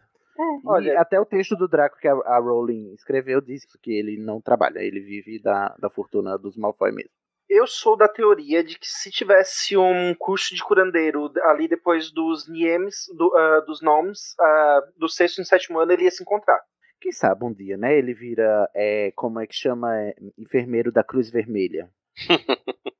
Vamos torcer. Depois de Crystal Child. E durante a, facu... a faculdade, durante o Hogwarts, então, ele se relacionava bem com algum professor? Ou como Ah. que eram essas, essas relações? Com que ele gostava ou que ele não gostava? Ele era encoberto pelo Snape, né? Não podemos esquecer. É, mas a né? gente, a gente não pode dizer que ele gostava do Snape, né? Assim. Snape, era, o Snape era uma engrenagem a ser usada assim como todos os outros pros Malfoy. É, mas o Snape privilegiava ele de todas as maneiras, né, no caso. Se bem que essa era uma atitude que partia do Snape, né, não partia dos Dracos. É, eu acho que ele Mas- gostava desse privilégio. Mas não Sim, claro, ele usufruía carinho pelo Uhum. Snape. Ele, ele só usufruía do privilégio que o Snape lhe dava, né? Fazia É, e de eu- mostrar isso. E era uma coisa meio prêmio de consolação também, né? Porque basicamente era o, profe- o único professor mesmo que ele tinha mais proximidade. Acho que depois ele vai ter só com a. Meu Deus. Isso. A Umbridge. Essa mesmo. É, mas com a Umbridge é porque também ela vai dar a ele um poder que ele sempre quis, né? Então também Sim. é, é essa, essa relação. Se bem que eu acho que é, o Snape devia ter sim algum carinho pelo Draco, sabe? Por causa, pelo modo como ele trata o Draco lá com depois da cena do Sectum Sempra no, no banheiro lá no sexto livro. É, porque ele tenta fazer de tudo para que o Draco não tenha cicatrizes. É, é, a cena que. co- Como ele descreve e tal, né? E eu acho que. E como ele passou um livro inteiro tendo feito um veto por, porpoto. um veto porpoto. O hipopótamo do um hipopótamo eterno. Tendo, tendo o Snape é, feito um voto perpétuo e passado o ano inteiro protegendo o Draco, eu acho que o, o Snape garrou algum tipo de sentimento paterno com relação ao Draco. Portanto, se o Snape foi pai para alguém, foi para o Draco, tá, prezado? Não foi para o Harry. Sim, gente. Só podendo levantar que aquele momento ali do Sectum Sempra pode ter sido culpa por ter sido feito isso que ele inventou, né? Não, também. Também. por Mas eu acho que é porque é, ali já estava na altura do ano e a gente vê que o voto perpétuo foi no começo, né, do, do ano, assim, antes do ano letivo começar, ele já estava é, comprometido sob o risco de morrer a proteger esse garoto. E tendo, tendo ele privilegiado esse garoto durante os cinco anos anteriores e agora a vida dele estando em risco por causa desse garoto, é, eu acho que tinha algo além de só ele ser o agente duplo do Dumbledore, entendeu? Eu acho que tinha algo mais também. É, se, é, se é que eu posso acreditar em alguma, algum sentimento que o Snape tenha nutrido positivamente durante os sete livros, eu acho que foi pelo Draco. Sem contar que eu acho que o Snape, talvez, eu ver, visse no Draco o que ele gostaria de ter sido nos anos dele em Hogwarts. Sim, Rico. uma oportunidade de redenção. É verdade. Rico, Ele queria ser o puro garoto sangue. rico que ninguém zombava dele. Então, Uhum. eu acho que ele queria ter sido o que o Draco foi. E ele vendo as atitudes erradas do Draco, porque o Snape já tinha passado pelos problemas da vida dele, talvez ele tentasse a forma Snape da vida de talvez levar o Draco para um outro caminho. É, Não que foi muito o Draco útil, não né? se tornasse ele, né? Mas acabou falhando, né? Não repetisse os erros que ele cometeu, mas acabou que não deu certo. Com relação aos colegas de casa, ele tinha algum melhor amigo? Tinha alguma inimizade dentro da casa? Como que era a relação dentro da casa da Sonserina pro Draco? Acho que não. Ele, ele não tinha amigos, ele só tinha influências, né? Influencer. E se tinha inimizade, ninguém queria fazer inimizade com o Malfoy. Eu acho que o sobrenome blindava ele. Então, Então, ele, ao mesmo tempo que ele não tinha ninguém que batesse de frente com ele, no modo de ser inimigo, ele também não podia, não podia afirmar que tem amigos, porque todo mundo só se chega pra ele por causa da influência, né? E talvez Nem o Crabbe o Goyle? Eu acho que é. Pode até ser que o Crabbe Muito Goyle menos o Crabbe e o Goyle. dele, Eu mas acho que ele não. não. gostava dele, não. Deles não. Não, eu não gostava. Gente, eles só Não. queriam estar perto de quem tinha poder, né? Até porque Exatamente. inteligência Tanto que chega ali no último livro, acho, qual, eh, qual que lança o Fogo Perpétuo, eu não lembro, mas ele fala não assim, ah, diferença. não faz diferença porque os dois são, tipo, A mesma pessoa. Tico e Teco. Mas ele fala assim, eu já tô cansado de receber ordens de você, Draco. Você e a sua família já eram. Já eram, exatamente. N- Não tinham nenhum laço fraternal ali, não, infelizmente. É, ele Draco usava daí. eles como bo- ah, ele usava eles como guarda-costas e eles usavam ele pela influência. Uhum. E se ele ganhou algum inimigo na Sonserina foi no último livro e a gente não acompanhou essa. essa. Eu acho que nem ganhou, não. Acho que não teve, não. A Sonserina passava a mão na cabeça dos Malfoy a vida inteira. Acho que não, não, tem- não foi diferente com o Draco, não. A única coisa aqui é que a gente falou dos professores que ele amava, mas só voltando. Professores que ele não gostava, eu acho que ele, de todos, acho que nenhum ele odiou tanto com desprezo como foi o Lupin, né? Por ser um, Você, um é lobisomem. É, teve desprezo Preconceito, por né? vários, mas o Lupin acho que foi o, o pior, viu? Ah, e o Hagrid? É, eu ia falar do Hagrid também. Hagrid também. É, o- ambos que eram. que ele poderia. é, pela questão dele de ser. De um, Pelos preconceitos que ele é, nutria. pelo preconceito dele, porque, ah, eu sou puro sangue, jamais eu vou gostar de um professor lobisomem de um meio gigante. Sim. uhum. Me misturar com essa gentalha, né? Gosto de pensar também que ele ostracizava o, o, o centauro lá, que virou professor de. de É, mas divinação. esse eu acho que ele De- tinha medo de. Eu acho que ele podia até ostracizar, mas ele não tinha coragem de. De Mas eu acho também não. que nessa, no sexto ano, eu acho que ele não tinha aula de, de adivinhação, não, né? O, o Draco nunca fez aula de adivinhação. Acho que ele não escolheu essa optativa. E dos colegas das outras casas, tinha alguma amizade ou inimizade? Mas se não tinha dentro da Sonserina ia até fora, gente. Pelo amor de Deus, bota a mão na Ah, consciência. Só inimizade, tinha acho que ele inimigos, né? odiava. Como um todo. Especificamente o Harry, o Rony e a Hermione. Por ca- cada um por causa de um preconceito diferente, né? O Rony porque era pobre, o Harry porque era a estrela, e a Hermione porque era nascida trouxa. E a Grifinória por ser Grifinória, né? E as outras casas por desistirem. Por, por não serem É. Sonserina. Ah, mas talvez tivessem professor, eh, pessoas de outras casas que a gente já viu poderiam ser snobs, que talvez ele visse vantagem. Porque, por exemplo, eu não vejo ele zombar o Lockhart quando ele começa a dar aula. Até o- ele começar a fazer coisa errada. É porque ele todo um mundo que não presta, ele famoso, né? defende. É, e era um cara famoso, né? Tinha status. então, se tivesse outro aluno com status, eu duvido que ele ia Sim, claro. tratar mal. Por mais que fosse. É, eu acho que, tipo assim, se tinha. Por exemplo, o Boot é uma, uma família das Sagradas 28 também, né? E o Terry Boot era da, da Lufa Lufa, se eu não me engano. Eu acho que com o Terry Boot ele não se metia, entendeu? Assim, porque era essa, essa história aí, esse, esse jogo de influência que ele mantinha. Deve ser horrível viver assim, né? Num jogo de influência sem conseguir ter relações é, profundas e verdadeiras com as pessoas. Tem que só viver de influência. É, mas quando você não conhece nada diferente, eu acho que é meio complicado você querer algo diferente, né? É, ele não sabia É. outra coisa, né? É, isso. Eu, que É eu, muito triste. por isso eu passo pano pra ele. Eu tô, eu tô começando a ver que o pessoal tá ficando com pena do Draco. Eu tô com. É, Pablo, Até a-. Até a pior é que dá pena. A última pergunta, ele conseguiu terminar os, os sete anos em Hogwarts ou não? Ou no último ano ele pulou fora? Bom, Eu o último ano a escola explodiu, então ninguém. Mas eu acho que ele ficou o último ano sim, porque quando eles vão atrás do Harry e do Rony e da Hermione na sala precisa, ele fala que eles ficaram pra trás enquanto os alunos da Sonserina fugiram, e aí eles usaram feitiço de desilusão e seguiram o Harry. Por, uh, nos filmes ele ficou em casa. Nos livros eu acho que ele foi pra Hogwarts. É, ele foi pra Hogwarts, sim. Fez- ele fez o último ano, sim.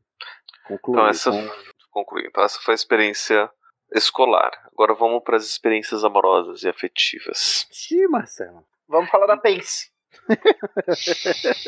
Exatamente, só ela, né? Vocês acham que eles, que eles tinham um, lance? Então, durante, a experi- durante o tempo em Hogwarts, tempo de estudante de Hogwarts, ele teve alguma experiência amorosa ou afetiva? Acho que só dá pra entender isso mesmo, da Pink Parkinson. Quando a gente vê lá ele deitado no colo dela, né? Lá no vagão de Hogwarts, eu acho que É, podia ser eu que eles tinham que- alguma coisa ali. Que rolo- é um casalzinho perfeito pra esse Eu nome, né? gosto- O Cherno e o eu- Will, né? Tudo certo. Eu gosto, eu gosto de pensar o Draco como. é, quando fala. Eu escutei isso esses dias no HQ da vida, esqueci a palavra. É, quando a pessoa não se envolve emocionalmente, ela só quer a relação carnal ali. Vampiro, sanguessuga. Ah, não, gato. não é? Ah, isso é. Eu gosto de pensar nele como um romântico, porque ele, ele é tão frio, ele Nossa, eu, tenta eu relacionei tanto- com coisas horríveis. Se você tá falando romântico. Desculpa, gente. A românticos existem, sim. Não são vampiros. Pois é, eu gosto de imaginar ele assim, um ar romântico. Tipo, olha, eu posso até me envolver com você, desde que seja do meu interesse. É Você que precisa assim- da minha mão, eu preciso da sua. Vamos fazer uma É, mão cinco. Tá Ah, feliz. Eu acho que não. Enfim, Pode falar. eu acho que não. Muitas vezes o Draco, a impressão que me dá, por causa da dualidade um pouco do personagem, é que ele pode ser sim um pouco mais romântico, sim. Que ele não chega a ser igual o pai. O pai é realmente a romântico, dá a impressão de que ele só tá ali pra, pela relação mesmo. Pela relação de contatos. Agora, acho que o Draco poderia ter sido, sim, ter tido alguma relação mais romântica mesmo. Eu acho que ele Eu- vem a ter depois É, eu acho que, termina, na, né? na época da Pansy, não, porque ele ainda ti- queria muito ser igual ao pai dele. Então, acho que É. mesmo que se ele tivesse sentimento, ele ia lutar contra isso. Mas, por exemplo, já a história, eu acho que eles, eles se casaram porque eles se gostavam mesmo, entendeu? Sim. Porque o Draco gostava dela e tal. Então, eu acho que é, essa, essa maturidade afetiva, romântica, eu acho que ele ganhou. Não tô dizendo que pessoas aromânticas são imaturas, gente. Eu tô só dizendo assim, que se, se o Draco não era aromântico, era só um arrogante do caralho mesmo, ele ganhou essa maturidade afetiva romântica só depois do, do da Batalha de Hogwarts. É que a Pansy, a Pansy é meio que uma. Ela é feita sob medida pra ele. Ela tem a mesma idade, ela tem o sangue certo, ela tem o sobrenome certo, a família dela tem dinheiro, tudo isso, e ela tem os mesmos pensamentos que a família dele. Sim. Então. Um que- arranja- casamento arranjado perfeito, né? exatamente. É um Naque, comercial, né, pra ambos. os naquele momento fazia sentido. Mas aí nessa, nessa altura ele já não tava nem ligando mais pra isso, porque ele tinha outra coisa mais importante para pensar, que era matar o Dumbledore. Eu acho que isso deve dar uma brochada da porra, entendeu? Você, eita porra, tô aqui, né? Mão naquilo, aquilo na mão, de repente você lembra, tem que matar o Dumbledore, puta merda, e agora? O que é que eu faço? Bro, cai na hora, gente. Não imagina que- a Pansy falando com as amigas dela, né? Ai, gente, de novo, fui lá novo. e não aconteceu nada, Não. não aguento esse menino. Ai, ele disse que tem muita coisa na cabeça. Ai, meu Deus, por favor. E o outro querendo matar o Dumbledore não levanta nem fontes. Tá lá, Eu ouvi. a cara do Dumbledore. Imagina se ele tivesse visto uma foto dele dos anos 30. Nossa senhora. Aí levantava. Aí, aí ele mudava de ideia, não quero matar, quero casar. Aquela Esta raba, esta raba será minha. Quer dizer que você tinha essa raba nos anos 30 e não me falou, Dumbledore? E eu ia matar você? Não acredito. Ai, gente, Porque eu ouvi, porque eu ouvi uma, um, não é bem uma teoria, mas uma pessoa que reclamando do, não, não tava reclamando, tava falando com muita emoção sua opinião sobre isso, dizendo enfaticamente isso mesmo, ela tava dando muita ênfase na sua opinião com relação dizendo que ela tinha certeza que Draco seria é, homossexual, mas a J.K. não soube fazer uma representação digna de um personagem homossexual, então não colocou o Draco como homossexual. Ai, tá aí os chips do, das fix que não nos deixam mentir, né? Que esse, porque a, a grande interpretação que fazem do Draco e dessa tensão que ele tem com o Harry é porque é tensão sexual mal canalizada, né? É o que todo mundo, o que os shippers de Drarry dizem, né? Que é, é tudo tesão in- in- incubado. Tudo pra mim esse chip. Ai, gente, eu não aguento Drarry, Ai, por gente, favor. Não me adicione, não os quero. Olha, Ai, tem umas fanart tão bonitinhas. Eu adoro esse chip também. Credo, Mas- onde é que eu tô? Onde é que eu vim parar? Cid, agora que você me falou, Draco e Harry é muito o Sr. Darcy e a Elizabeth Bennet de Orgulho e Preconceito? Nossa. do- Exato. Eu- Olha aí, você queria referências literárias, Sidney? Toma na sua cara, não é mesmo? Pois é. Já tô vendo o Sidney derrubando um por um da gravação. Gente, eu tô muito chocado. Eu Mas tudo coloco de novo, porque agora eu tenho poder. Bom, o- é verdade. Não posso nem derrubar a Fernanda, que pena. Mas sigamos. É, ficou aí no ar. Se ele é. Fica aí pra vocês escolherem, gente, a orientação sexual do Draco.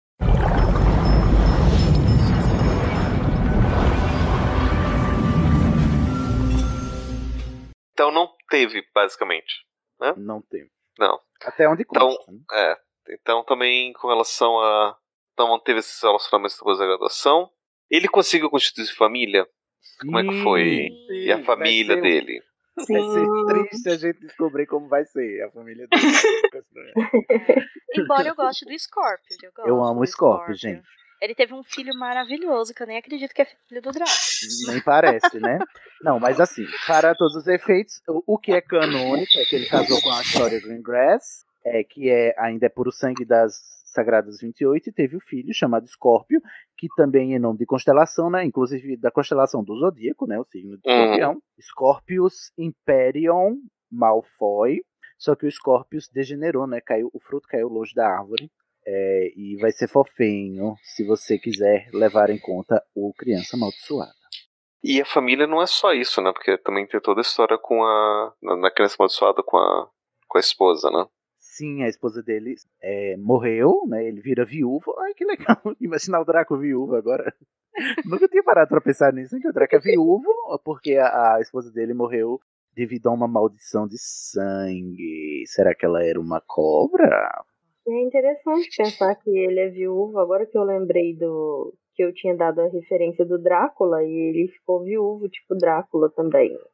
Viajei aqui agora também. Meu Deus do céu. Drácula. E Scorpio foi criado pelo Draco, praticamente, né? Como pai viúvo e tudo mais. Então, assim, ele teve uma mudança significativa, né? O personagem. Não, o que importa é, com, com relação a, a, aos relacionamentos futuros dele é que fica claro no prólogo que o Draco, apesar dele não se aproximar do Harry, não virar amigo nem best friend, fica lá na distância, ele nitidamente ele não quer repetir com o filho o mal que o pai dele fez a ele. Isso fica meio claro assim, né, que ele não quer repetir os erros do pai. Tanto é que isso é motivo de briga na família, né? Porque ele casou com uma esposa e eles não mantêm mais esse, esse orgulho sangue purista mais.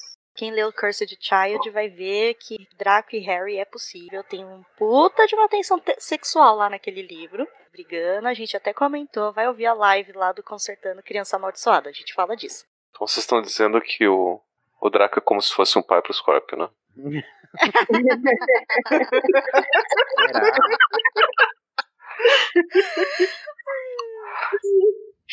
É, porque segundo a teoria de criança amaldiçoada, o pai do Scorpio é o Voldemort, né?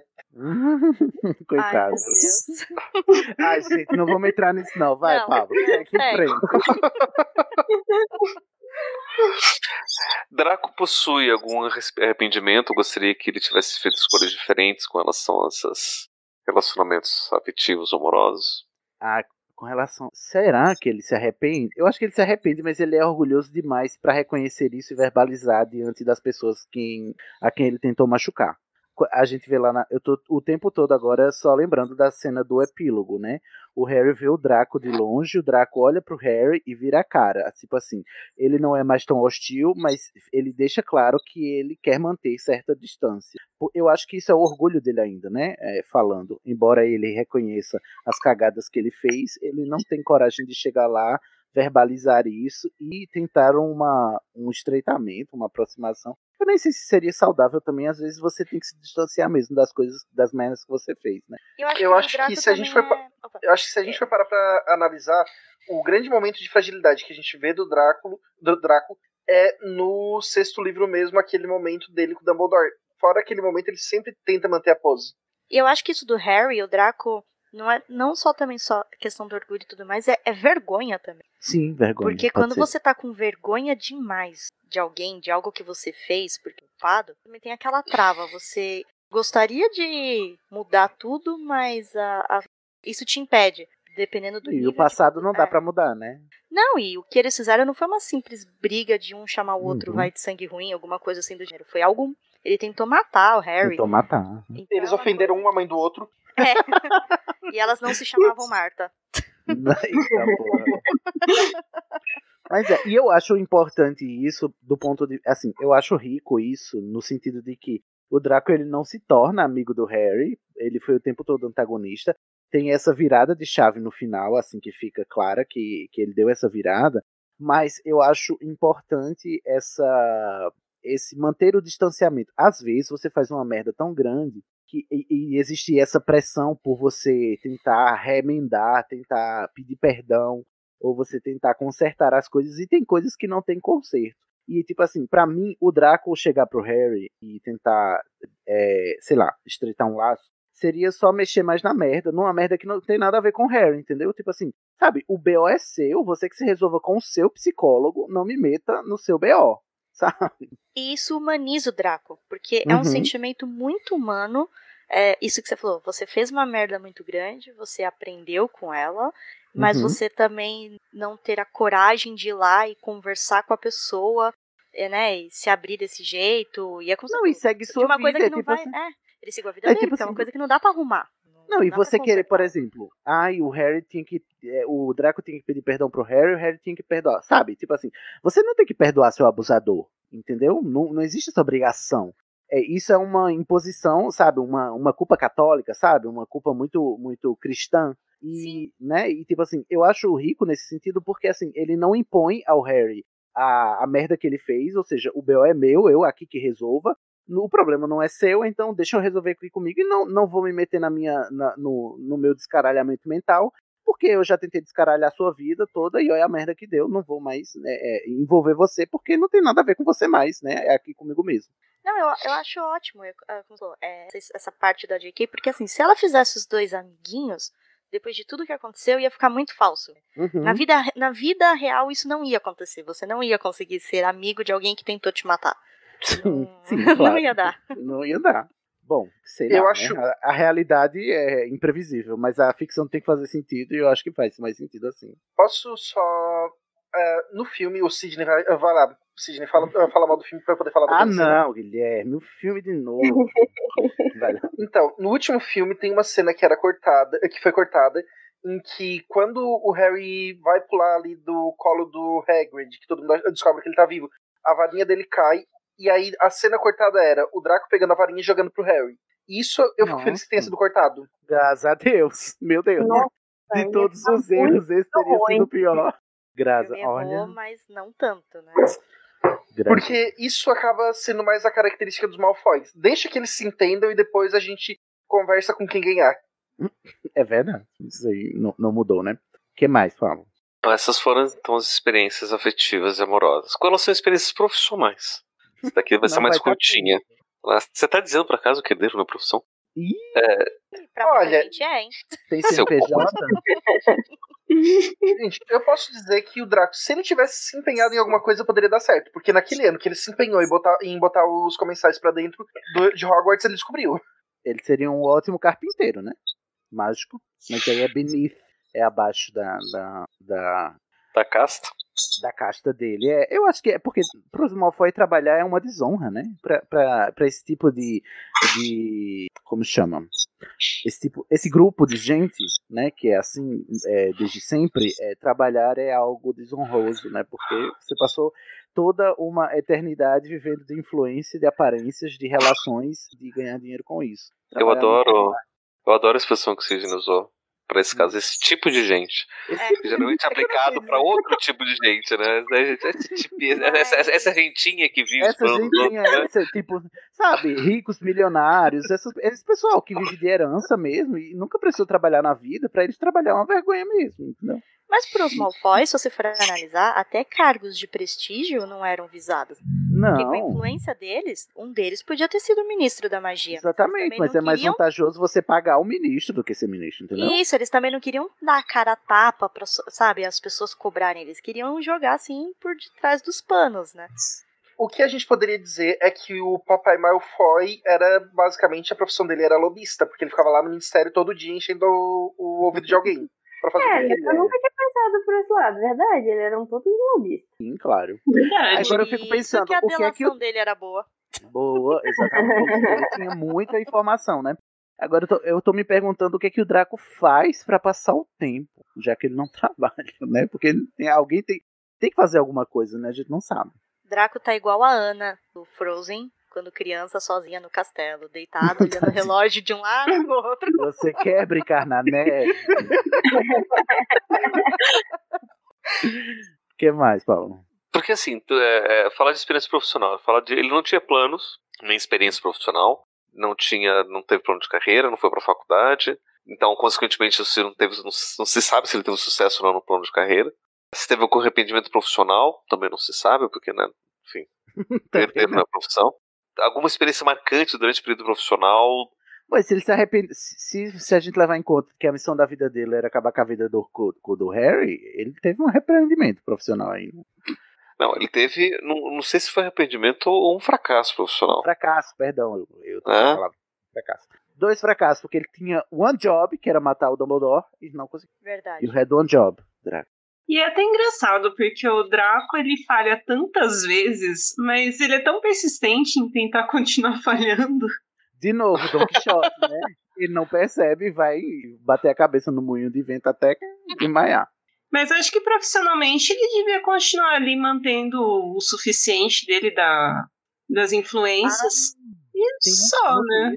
No texto que, o, que a Rowling escreve sobre o Draco, ela diz que ele observa os artefatos mágicos das trevas que ele deixa guardado na mansão do Malfoy, não os usa. Diz que ele se interessa por alquimia, embora, no texto ela diz assim, o Draco se interessa especificamente por leituras sobre alquimia, embora nunca, nunca vá tentar é, fazer a pedra, vá usar tentar fazer a pedra filosofal, mas ele se interessa por isso. Eu acho interessante esse dado quando a gente lê, porque é esse- essa tentativa, ainda que só pelo interesse literário, né, ou interesse intelectual, assim, de porque o processo alquímico é um processo de transformação de matéria bruta numa matéria mais apurada e mais sofisticada, né, e tipo assim, e menos é, Matéria, ou matéria vil em matéria nobre.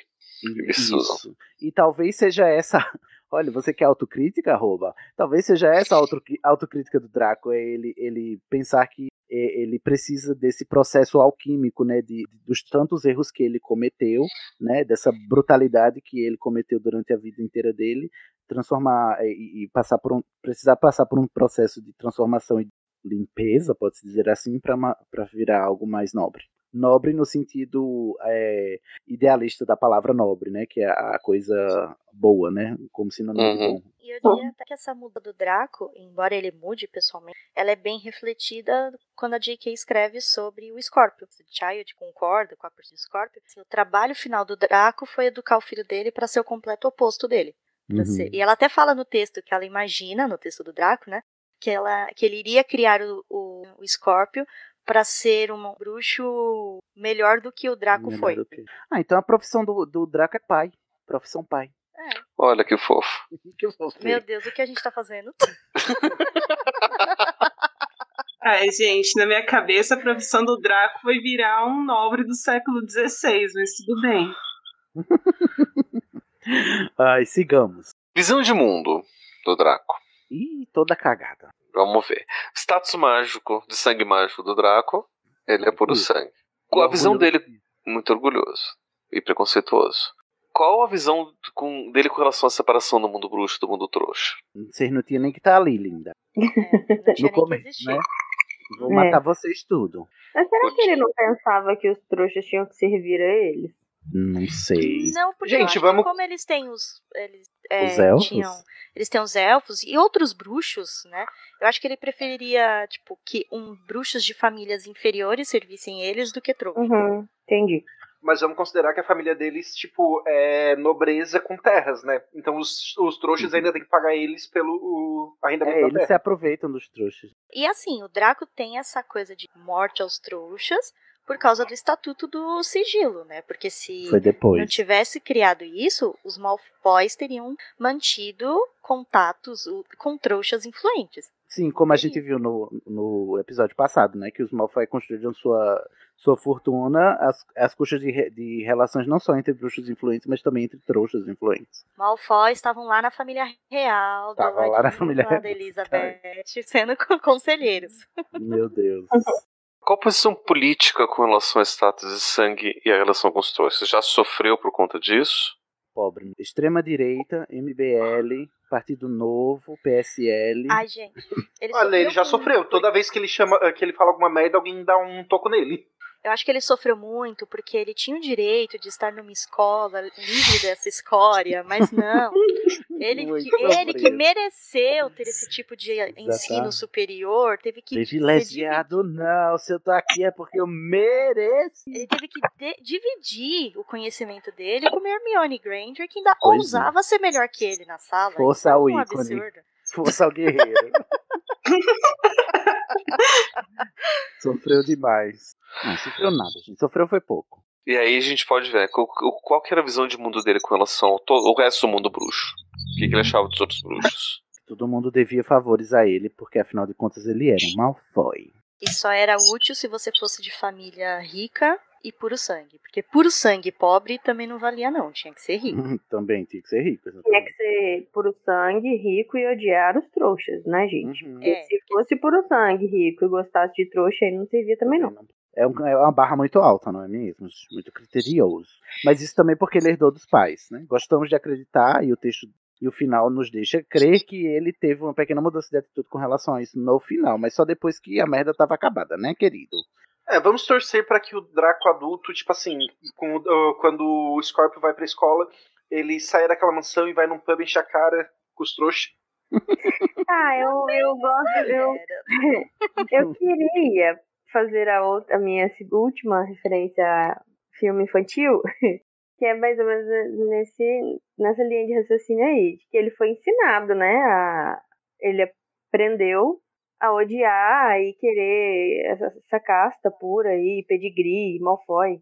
Mas é tipo a Ellie do a mamute que acredita ser um gambá até conhecer o outro mamute e acontecer algumas coisas e ela lembrar que os pais foram mortos e ela foi criada por um gambá. Então até aquele momento ela jura por ela, né, que ela é uma gambá, ela sobe em árvore, ela esconde de um falcão, ela, né, ela jura que é um gambá e acontece o que acontece lá no filme e ela lembra que ela é uma mamute.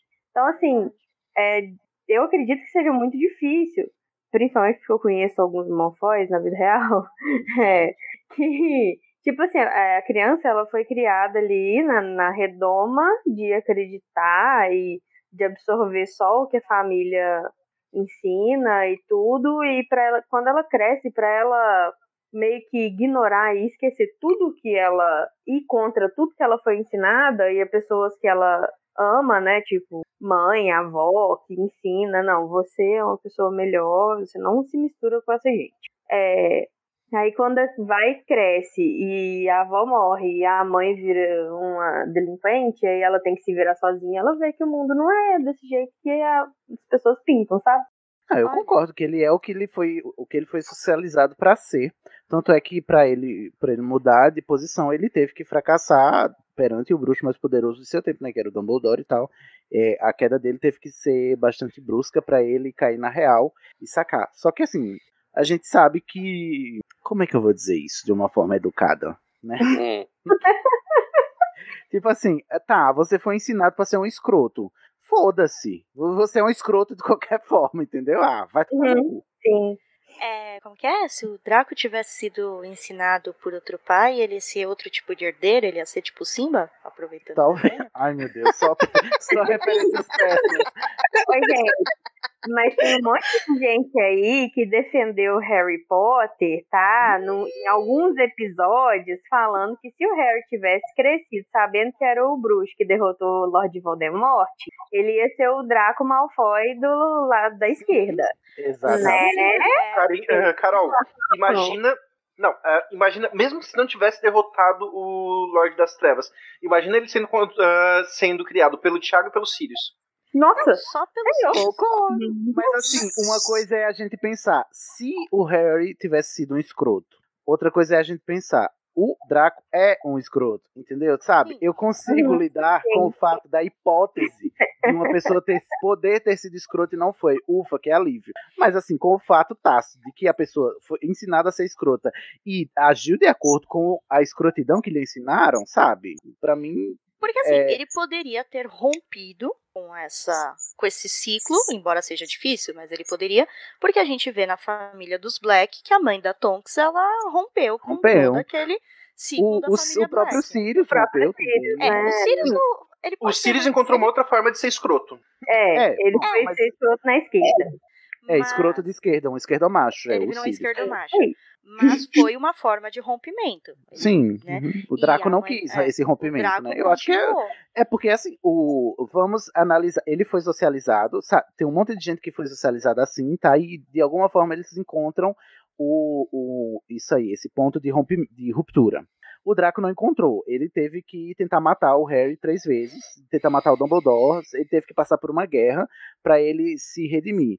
É, tem gente que nunca vai encontrar esse, esse ponto de ruptura e nunca vai romper com a socialização de ser escroto que foi É. é, criado, né? E aí, tipo assim, é, apesar da gente entender, é, não- isso não muda o fato de que são pessoas horríveis, entendeu? São pessoas horrorosas. Que foram ensinadas a serem horrorosas, sim. Mas o fato de elas terem sido ensinadas e não terem tido escolha, porque se vale para um lado, vale para o outro também, né? Se você foi socializado para ser escroto, não muda o fato de que você está te- tomando atitudes escrotas que estão escrotizando o mundo. Então, Sim. morte aos escrotos. Assim, enquanto é- criança, Eu até concordo que, enquanto criança, o círculo dele era muito restrito. Ele só tinha contato igual o pai dele. Então, para ele, aquilo era, era a norma, né? Era o padrão. Mas quando ele entrou em Hogwarts, ele teve contato com pessoas com outras crenças e outras formas de pensar. Então, assim, não é dizer que ele também ficou a vida inteira numa caverna só vendo aquilo. Ele teve contato com outros tipos de pensamento, que é geralmente quando você entra. Muitas pessoas têm um ponto de ruptura na vida, de desconstrução e tudo mais, geralmente quando entra o quê? Em faculdade ou na vida escolar, porque se você fica só no seu núcleo familiar, você vai acabar reproduzindo que você tem contato. E ao entrar em contato com outras pessoas, outros comportamentos começam a mudar a sua a sua mentalidade. Você começa a ver, nossa, mas por que, que aquela família faz assim, a minha não? Você vai tendo essa mudança. Então, é e tem uma tem uma outra coisa também, eu, que o Pablo vai com certeza falar melhor do que eu. o Sirius e a Andrômeda, eles, elas, eles tiveram esse ponto de ruptura e eles tiveram irmãos. O Draco, ele não teve experiência nenhuma de, de ter empatia com o irmão, de ter, de ter que dividir coisa com o irmão, nada, né? Ele era filho único. Então, eu tô passando pano, gente. Levanta o pé aí. É, a, questão, a, a, questão de ter irmão, não sei se isso é muita vantagem, né? A gente só tem que lembrar, por exemplo, que o primeiro casal registrado de irmãos da, da, da, da que a gente, enfim, da, da sociedade cristã, judaico-cristã, um matou o outro. É verdade. Então, assim, né? Ter irmão. Até porque, se, até porque se o outro estiver morto, eu herdo tudo, né? Olha, vocês ficam aí uhum. Caim, não sabem o que o Abel fazia pra irritar ele. A gente só então, conhece a história pelo Só sabe um lado da história, né? Lúcifer nos ensinou que existem vários tipos de escrotidão. Verdade. Mas vem cá, Pablo.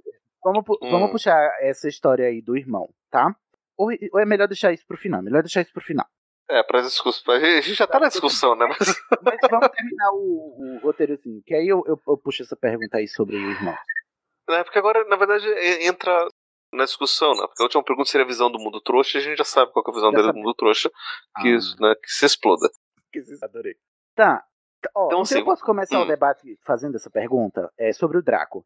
É, hum. Quanto é, e com base, sei lá, na sua experiência de psicólogo e de ver é, os acontecimentos, a gente fala que o, o Rony tem essa, sabe, síndrome de, de filho do meio, e que uhum. talvez a ordem do nascimento é, faça alguma, tem algum tipo de repercussão na criação da criança e, portanto, ela se comporta de tal forma e a gente vê isso reproduzido e, e assim, vê padrões de comportamento em crianças do meio, por exemplo. Existe uhum. também algum tipo teoria ou de elucubração sobre filhos únicos? Não, é que assim, teoria você vai ter de tudo nessa vida, né? Agora, se elas fazem sentido ou não, aí são dos 500.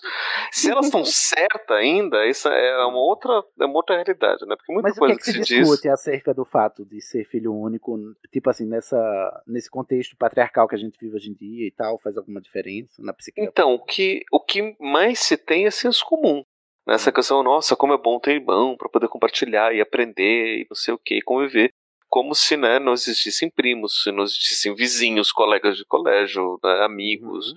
né, como se não tivessem outras possibilidades de você também ter convivência e ter experiências assim.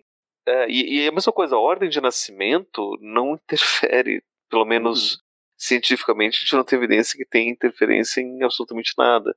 Né? É muito mais uma questão de, de criação, de, de, padrão de criação mesmo, do que de fato ter alguma coisa de influência. Né? E aí é mais uma questão de, de, de preconceitos sociais né, que acabam se criando. Né? Então chega lá pro, pro, pro pai de primeira viagem, cria de qualquer jeito. Aí chega lá o segundo filho, nossa, então a gente pode acertar um pouquinho com, com o primeiro, mas o primeiro tem que cuidar do segundo. Aí vem o terceiro mais novinho, daí você tem o primeiro. E aí meio que você cria uma tradição, mas não, não, não é regra. Uhum. Não tem uhum. nada que, que diga que tem que ser de um jeito ou de outro. Né? Essas, esses, esses padrões, na verdade, eles acabam refletindo um preconceito pseudocientífico, é, um senso comum meio pseudocientífico, levando em consideração que teria que existir alguma coisa relacionada à biologia, ao sangue.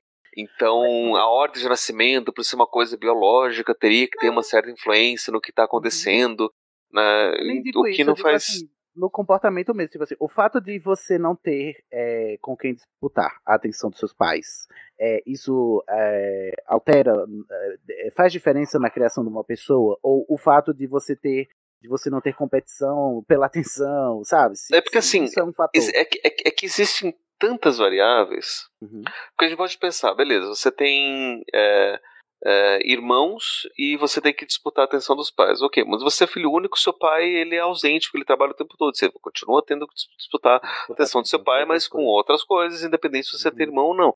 Então, assim, é, é, é, não faz sentido a gente querer colocar alguma explicação causal na, no fato uhum. de ter irmãos ou deixar de ter irmão, ser filho único ou não ser. Né? Daí você vai dizer, não, mas filho único, ele é filho único, ele foi bem mais mimado, né? Outra pessoa teve irmãos e não sei o quê. Mas o, irmãos podem ser extremamente mimados uhum. e o filho único ter se fudido gigantesco, porque também a família tem todas as necessidades e carências. Então, assim, não, não, não tem como você é, justificar. Não, é uma não, não. É, a única coisa que poderia ter sido mudada, eu, eu acho, no, na, no negócio do Draco seria a expectativa, né? Ele ia dividir a expectativa de continuar a linhagem com outra pessoa, não ia ser só nas costas dele. Tipo assim, olha, você tem que ser o foda, o top, porque você é o, único da linhagem aqui dos sangues puros. Então, tem dois ou três, sei lá.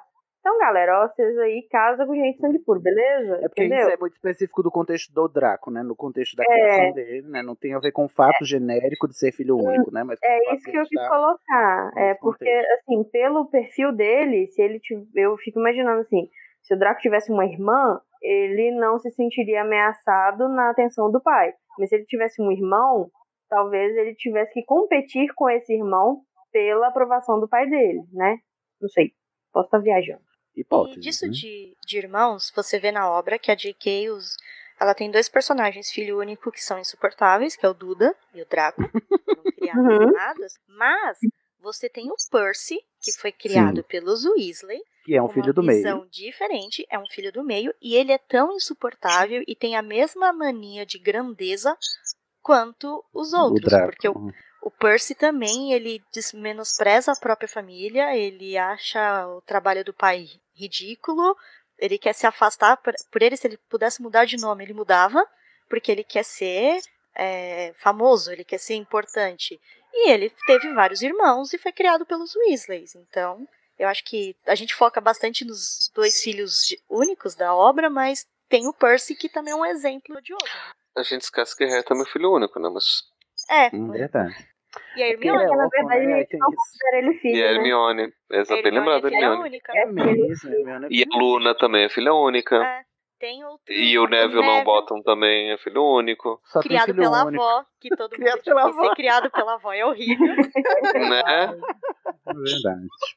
Caiu por. Ó, oh, vamos lá, Pablo, mais pontos de debate. Um, os, as questões gerais aqui pra gente poder retomar a nossa discussão. Como que a infância vai influenciar as escolhas futuras dele? É, ele vai agir em torno de sustentar a sua, a sua herança familiar o nome superior... da família, né? É, a superioridade que ele acha que merece, né? Que ele uhum. tem direito. E aí, quando ele vê que dá ruim e rompe com isso, ele age no contrário disso, que é quando. É, porque assim, ah, vai influenciar nas escolhas futuras. Em Hogwarts a gente vê que a influência da vida de, dele ter que sustentar essa, essa pose, sustentar o nome Malfoy, vai fazer com que ele faça tudo que ele faz ao longo dos sete livros, né? E aí depois que ele tem essa ruptura, né, e esse ponto de virada, essa virada de chave que ele tem no final, ele vai agir é, no sentido contrário a isso, para negar isso e para não repetir esse padrão com o filho dele. Então eu acho que essa repercussão também é importante, né? O fato dele de, de da, do dano que ele agora, depois de crescido, reconhece que causaram nele, ele não quer repetir causando no, no, no, filho e repetir o ciclo, né? O ciclo de violência, né? Que é um ciclo que se retroalimenta. Eu acho que o, o ciclo tem esse ciclo de, de bullying e de violência e de superioridade, ele tem ele é quebrado, ele tem a chance de ser quebrado com o Draco. O Draco vê essa oportunidade de quebrar o ciclo e talvez ele se a gente levar é, criança amaldiço amaldiçoada em consideração, ele quebra, sim, porque é ele quem vai dar conselho ao Harry lá, né?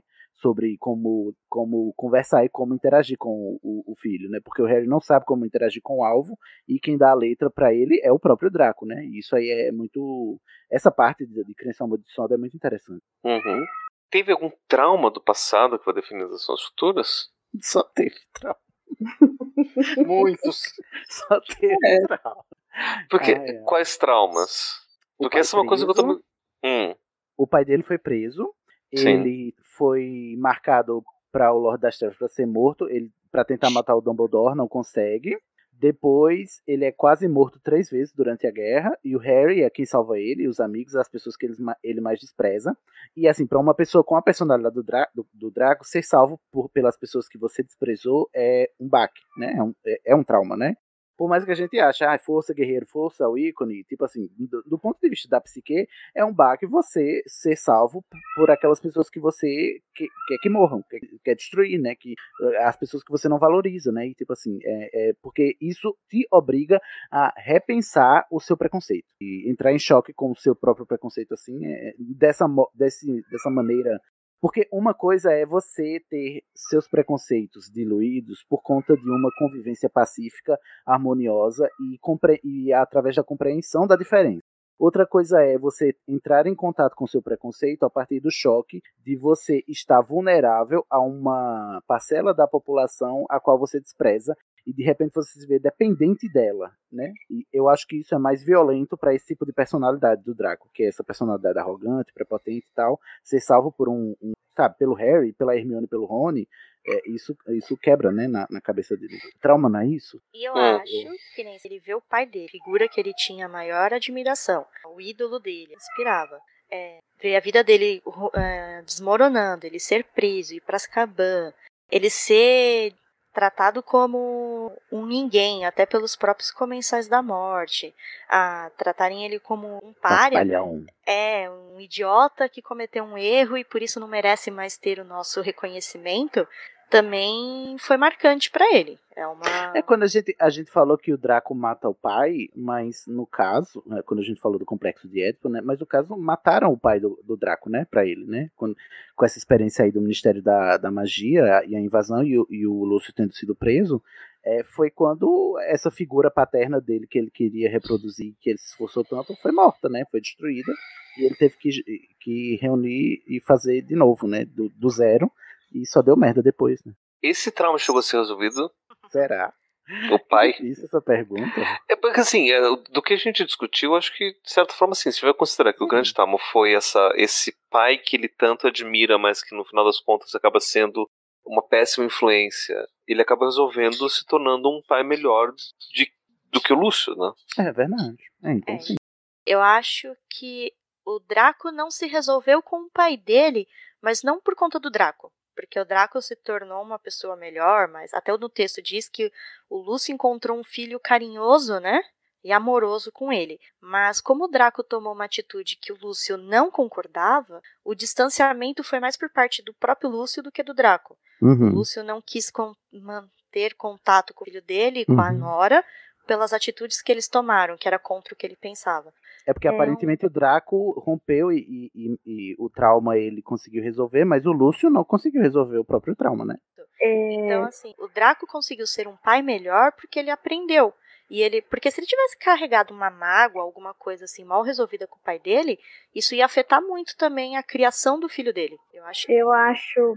Pode continuar, Fernanda. Ah, não. Quer falar? Então, eu acho que assim, ele conseguiu criar o Scorpio de uma maneira melhor justamente por ter re- se resolvido com esse problema com, com o pai dele mesmo. E aí é o que você falou, que tem momentos que você se resolve com o problema, né, Cid? Mas não Uhum. quer dizer que você vai manter o contato com a pessoa. Porque às Sim. vezes não tem como. Mas pelo menos aquele, aquele, aquela situação não te incomoda mais. Tem que passar por ela. E eu acho que foi o que aconteceu com o Draco e o Lúcio e acabou refletindo na criação do Scorpio. Eu acho que nesse momento aí foi quando ele entendeu que ele não precisava da aprovação, de dar da aprovação que o pai dele queria. Aí ele pensou, não, eu, olha, eu não quero ser isso para que meu pai precise me aprovar. eu posso ser diferente, e aí eu acho que foi nesse momento que ele resolveu esse trauma que ele teve de também nunca ter tido a aprovação que ele queria, né? Uhum. Porque ele buscou, buscou, buscou e só fracassou nessa aprovação do pai, e ele deve ter chegado no momento e falar assim: ah, tá bom, dá para ser feliz sem isso. E desvinculou dessa busca e o pai dele acabou desvinculando dele.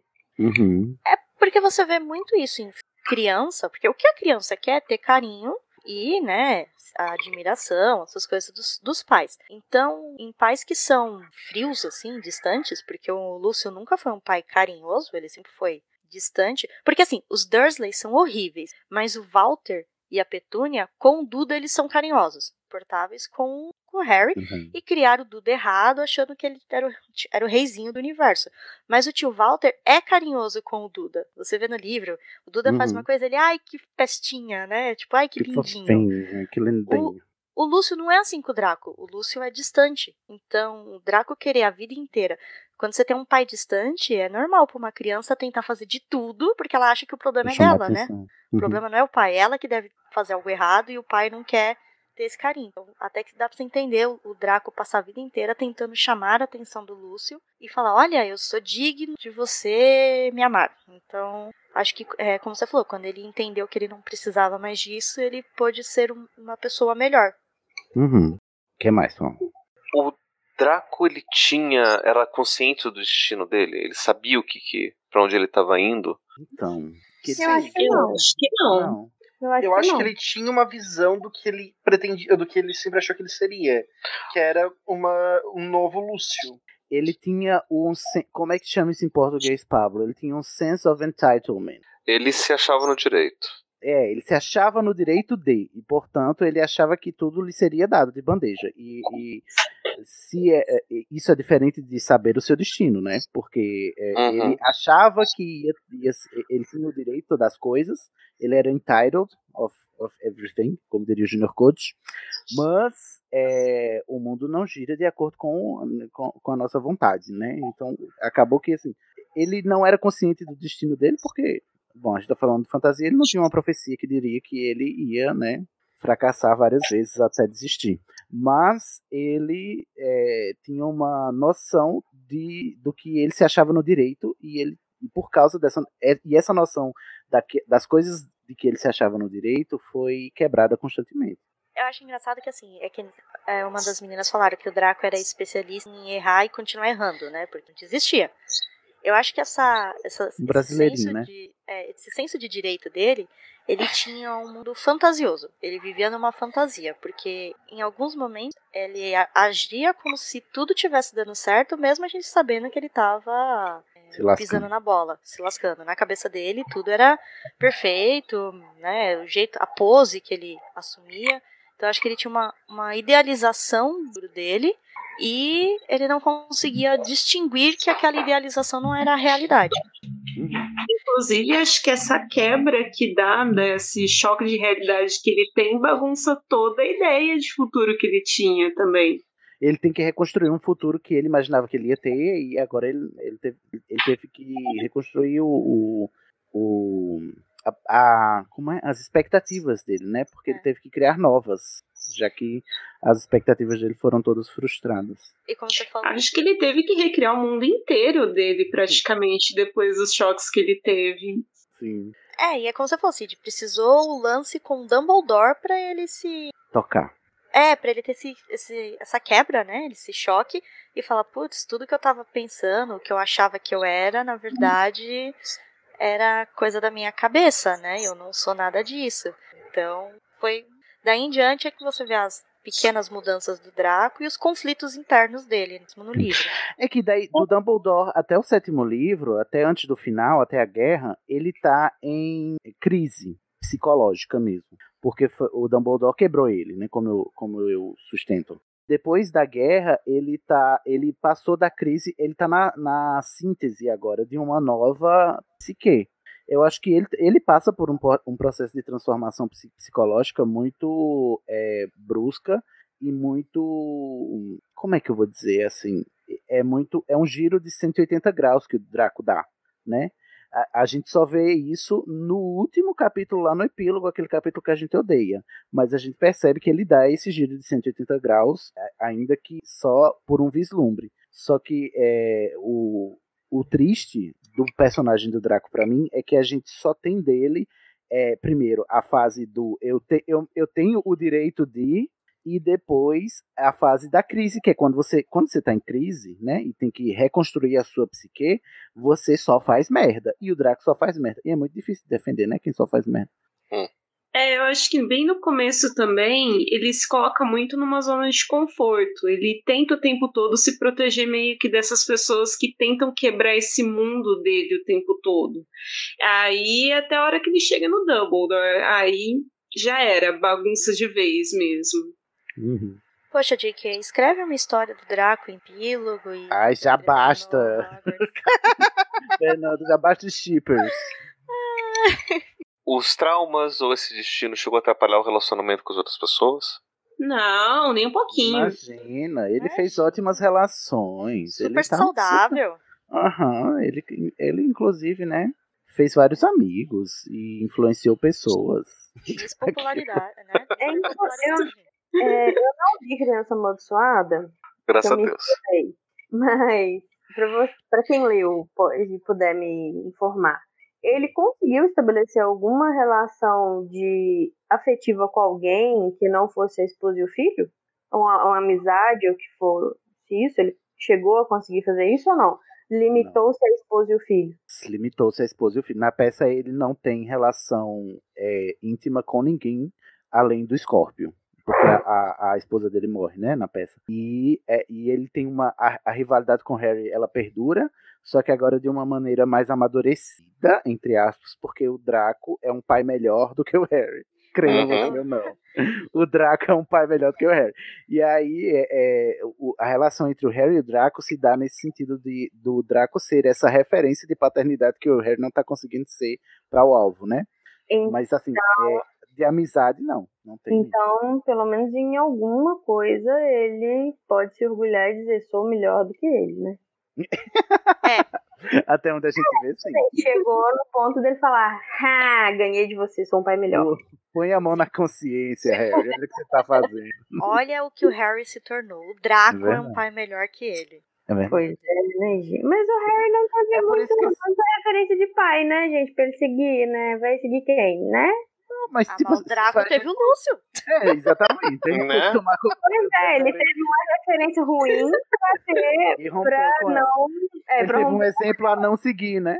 Justamente. O Harry teve o quê? O, o, o Walter? Né? O, o, não, segundo o Luiz, o Snape, né? É o Por Snape. Isso é pai de é, merda. O Snape é um pai do... Eu me recuso. Ai, gente, chega dessa piada. Inclusive, o senhor 2020. Pablo tá financiando isso lá no Globo Não acredito. no Facebook. Tá, o Pablo tá financiando isso. Agora o quê? Gente, financiando essa teoria do Snape é pai do Harry. Eu acho que. Olha, vocês vão me desculpar, é Pablo, né? mas eu concordo um pouco. Não, não, Dandara. Gente, eu acho que a gente devia fazer um bingo pros ouvintes irem marcando enquanto a gente vai fazendo os episódios. Tipo assim, Snape, pai do Harry, é, é, Merop Nagini, uh, um fala mal de Eights, fala mal da, do Criança Amaldiçoada, pra ver quantos episódios a gente uh, fecha os marotos. Ó, só pra desmascarar o Pablo. O Guilherme falou que a Sonomi no episódio de Sakura era um, era o Snape e a Sakura era o Harry. Aí o. Não, eu não Pablo falei que a Sakura é. era o Harry. Aí o Pablo solta. Então quer dizer que a Sonomi era um pai pra Sakura? Olha Não, só. não, não, não, não, não. Aguenta lá que eu não falei que a Sakura era o Harry. Eu falei que a Calma. Era o Snape porque ela era extremamente rancorosa. E ela realmente é. Aí eu, ainda- É, olha só o Pablo. o Pablo tá entrando na piada, sim. É só toda piada, gente. O Pablo, ele não comete esse tipo de disparate, não é mesmo, Pablo? Não. Por favor. Bom, é... Pra... tem mais perguntas aqui pro debate ou não? A última, a última pergunta da, da discussão que a gente faz é como que a, a visão de mundo e as influências dos amigos e familiares vai acabar influenciando a vida dele. Bom, influenciou porque ele só fez merda, né? Mandou- Mandaram ele fazer merda, ele foi lá e fez. Não sabendo que era impossível, foi lá e fez. Impediu Mas ele deu de tudo, criar tudo laços significativos com outras Sim. Pessoas. Isso E eu achei interessante a, a Carol ter feito essa pergunta, porque de fato é, é curioso perceber isso. Porque mesmo em criança amaldiçoada, o, o Draco per, permanece sem amigos, sem relações que não sejam de uma família nuclear. Então, é, ele, apesar dele ter dado esse giro que eu falei, ele continua uma pessoa assim isolada, né? E triste também. Deve ser triste viver assim. O Draco virou a história, né? Virou a, a, a ele virou a mãe dele, quer dizer. Ele, A Narcisa. A Narcisa. O Draco virou a Narcisa, né? Se focou ali. Porque a, Nar a Narcisa você também não vê ela ter grandes re é, relações significativas. O foco Não. dela é a família. E o Draco Sim. meio que virou isso, né? O foco É, dele era dela- a esposa e o filho. Ela que o no Draco- máximo se relaciona com a Bellatrix, né? Que é irmã. Mas. Mas, novamente, a família, né? É. Família, é. Mas eu acho que deve ser muito complicado. Tipo, ele tava com 17 anos, aí ele teve que quebrar com tudo que ele conhecia, quebrar laços com todo mundo, que, eh, com todas as pessoas que ele tinha algum laço, mesmo que fosse aquele de eu vou usar essa pessoa, eu vou ser amigo dela, entre aspas, pra usar essa pessoa. E ele teve que quebrar tudo isso, e aí eu imagino que deve ter sido realmente complicado, até mesmo pra se abrir com a história, porque tu tem que criar um novo leque de ah, relações depois que tu fecha o anterior.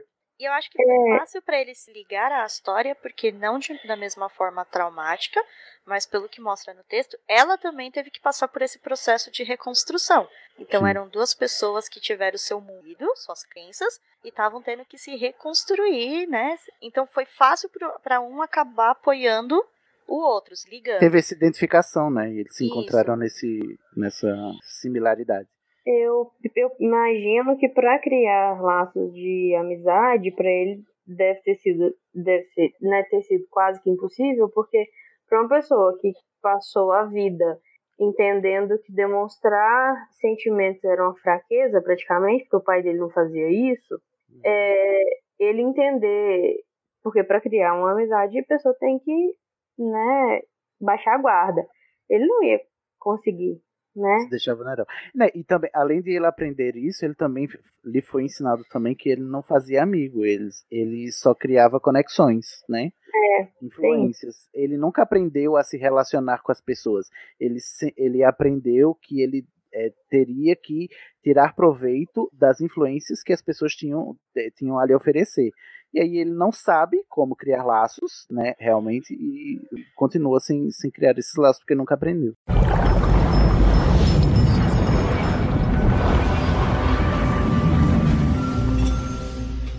Enfim, gente, olha só, a discussão é muito profunda, não é mesmo? Quem diria que o Draco iria dar tanto pano para a manga?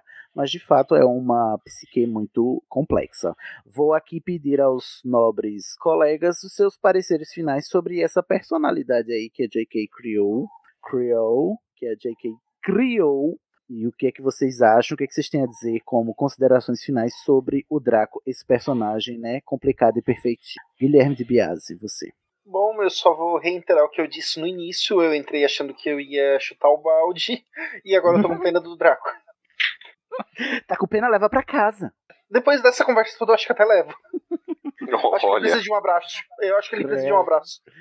Lembra Ai, que não é o. Tom Felton, é o Draco. Não é o Tom Felton. É, enfim, Carol, você. Então, eu continuo passando do meu pano pra ele. É, eu concordo com o Sidney. Sidney me fez pensar numa coisa aqui, que é, não é porque você aprendeu a ser um escroto que você deve continuar sendo um. E que você tem o direito de ser um, né? É, justamente, que você tem o direito de ser, apesar das pessoas dizerem o contrário. Mas eu entendo que, assim, ele foi criado numa bolha, né, numa realidade diferente, uma realidade à parte, né? A, a família criou uma realidade ali para ele e imaginar que o mundo era daquele jeito. E para ele romper com isso é, seria muito difícil se não tivesse havido traumas realmente, porque é, como ele foi essa criança que não que espelhava no pai, que não se deixava permitir sentir emoções por né, dar abertura para outras pessoas, ele não sabia fazer amigos, então ele não seria influenciado por um amigo, talvez, a ter empatia e mudar de lado, né? É, o, o que acontece, né? Que a gente vê que acontece com o Sirius, que ele é muito amigo do yeah. dos marotos lá e tal, então ele do maroto lá, adoro. É, ele, quebra, ele rompe porque ele consegue fazer esse laço de amizade com, com outras pessoas.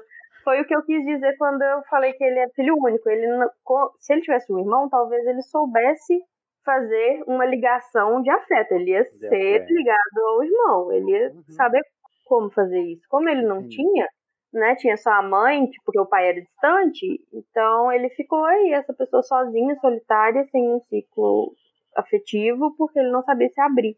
E eu continuo passando pano pra ele, coitado. Mas eu só trago pra casa se for tão felta. É, muito é eu, né, amiga? Ele, segundo consta, ao contrário do Draco, Tom Felton é um amorzinho, na verdade. É, Dandara, você, querido. Ó, eu vou na da Carol também, passo também um paninho pra ele, porque eu acho que o maior problema da vida dele foi a família dele. Acho que se ele tivesse sido criado fora dessa bolha, ele não seria tão escroto. Talvez uma pessoa muito apegada aos valores, mas que foi criado com ela, mas não não acho que ele seria uma pessoa tão escrota assim se ele tivesse pais melhores. É, realmente. Hum. De fato.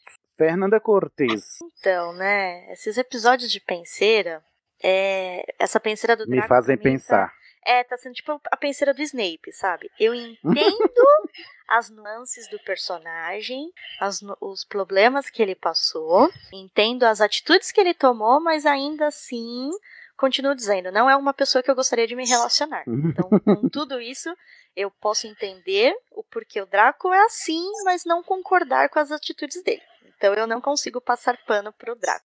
Eu acho assim que é uma conquista da J.K. dar tanto assim camada para um personagem que se você lê de forma superficial, você pensa que é só um garotinho irritante, né? Que tá uhum. tá lá pra irritar o, o Harry quando não tem o, o perigo do Voldemort querendo matar ele. Mas eu não gosto do Draco e acho que como pessoa assim, eu não não gostaria de conviver com esse tipo de pessoa na minha vida. Deus me livre. É, bom, é, o, o, legal das penseiras é que fazem a gente perceber a profundidade dos personagens, ainda mais aqueles que a gente detesta também, né? Porque eu também não gosto do Draco, eu, eu acho eu, um personagem detestável, mas compreender as motivações é, é legal, é, pelo menos do ponto de vista é, interpretativo, para a gente é, perceber, primeiro, que é um personagem com profundidade, que a Rowling criou, apesar de não parecer, e segundo, de, de sabe, é, entrar em contato com esse tipo de personalidade que existe sim, né, gente? Existe esse, esse, existe esse filhinho de papai que se sente no direito de tudo e acha que o mundo está nas suas mãos e é dele, e quem, quem, é, quem é diferente dele está errado, né?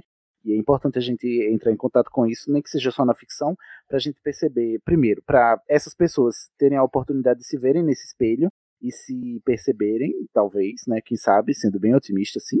E em segundo lugar, para você é, também tentar entender que é, um ciclo de violência ele não tem começo nem fim, né? Como, como a gente fala, é um ciclo, né? Então é, é preciso que alguém quebre o ciclo, né? Que, que alguém rompa com esse, esse ciclo para que ele pare. O, o, Draco aparentemente rompeu no final da sua jornada e o que é importante mas também não gosto do Draco, não, tá bom? Mas, assim, meu parecer final, eu vou pedir para Fernanda ler, porque para mim, no texto do, do, do Draco, a J.K. Rowling, ela analisa o próprio personagem.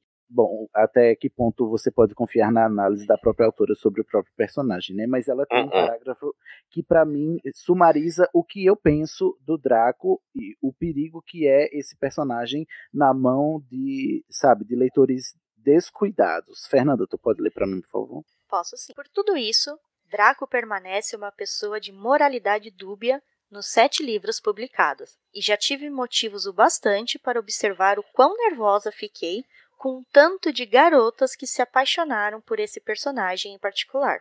Embora eu não desconte o encanto de Tom Felton, que uhum. interpreta Draco brilhantemente nos filmes, e, ironicamente, é talvez a pessoa mais legal que já conheci. Draco tem todo o glamour obscuro do anti-herói. Garotas são muito aptas a romantizar tais pessoas. Tudo isso me deixou com a desagradável posição de despejar o gélido senso comum nos devaneios das leitoras ardentes ao dizer a elas, por vezes de forma severa, que Draco não estava escondendo um coração de ouro sob todo aquele sarcasmo e preconceito, e que não, ele e Harry não estavam destinados a terminar como melhores amigos. Nem como casal. É.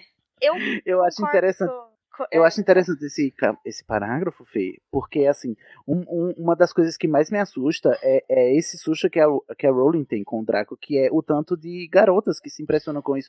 E o quanto isso o que é que isso representa? Representa na manifestação do Draco e dessa paixão por ele, e assim, é, meninas do Estação que por acaso me ouçam, é, não, não sintam que eu estou culpabilizando ou responsabilizando vocês de alguma forma, mas é porque a, a mulher é socializada de tal maneira a, a se sentir atraída por, por personalidades abusivas. E eu acho que é por isso que o Draco tem tantos chips, entendeu? E tantas fãs. É porque essa aura de mistério de homem misterioso, homem mal compreendido, é, é o suprassumo de um patriarcado abusivo com mulheres. E as mulheres que, que, que, assim como o Draco, não foram ensinadas diferentes a serem isso, elas se sentem atraídas por essa personalidade porque foi ensinadas a ela que homem é assim e que o homem legal é assim, entendeu? Sendo que é, é muito perigoso você glamorizar a figura do Draco Malfoy é como esse homem incompreendido e mal amado e portanto ele merece o meu amor e o meu carinho de mulher porque eu vou mudar esse homem.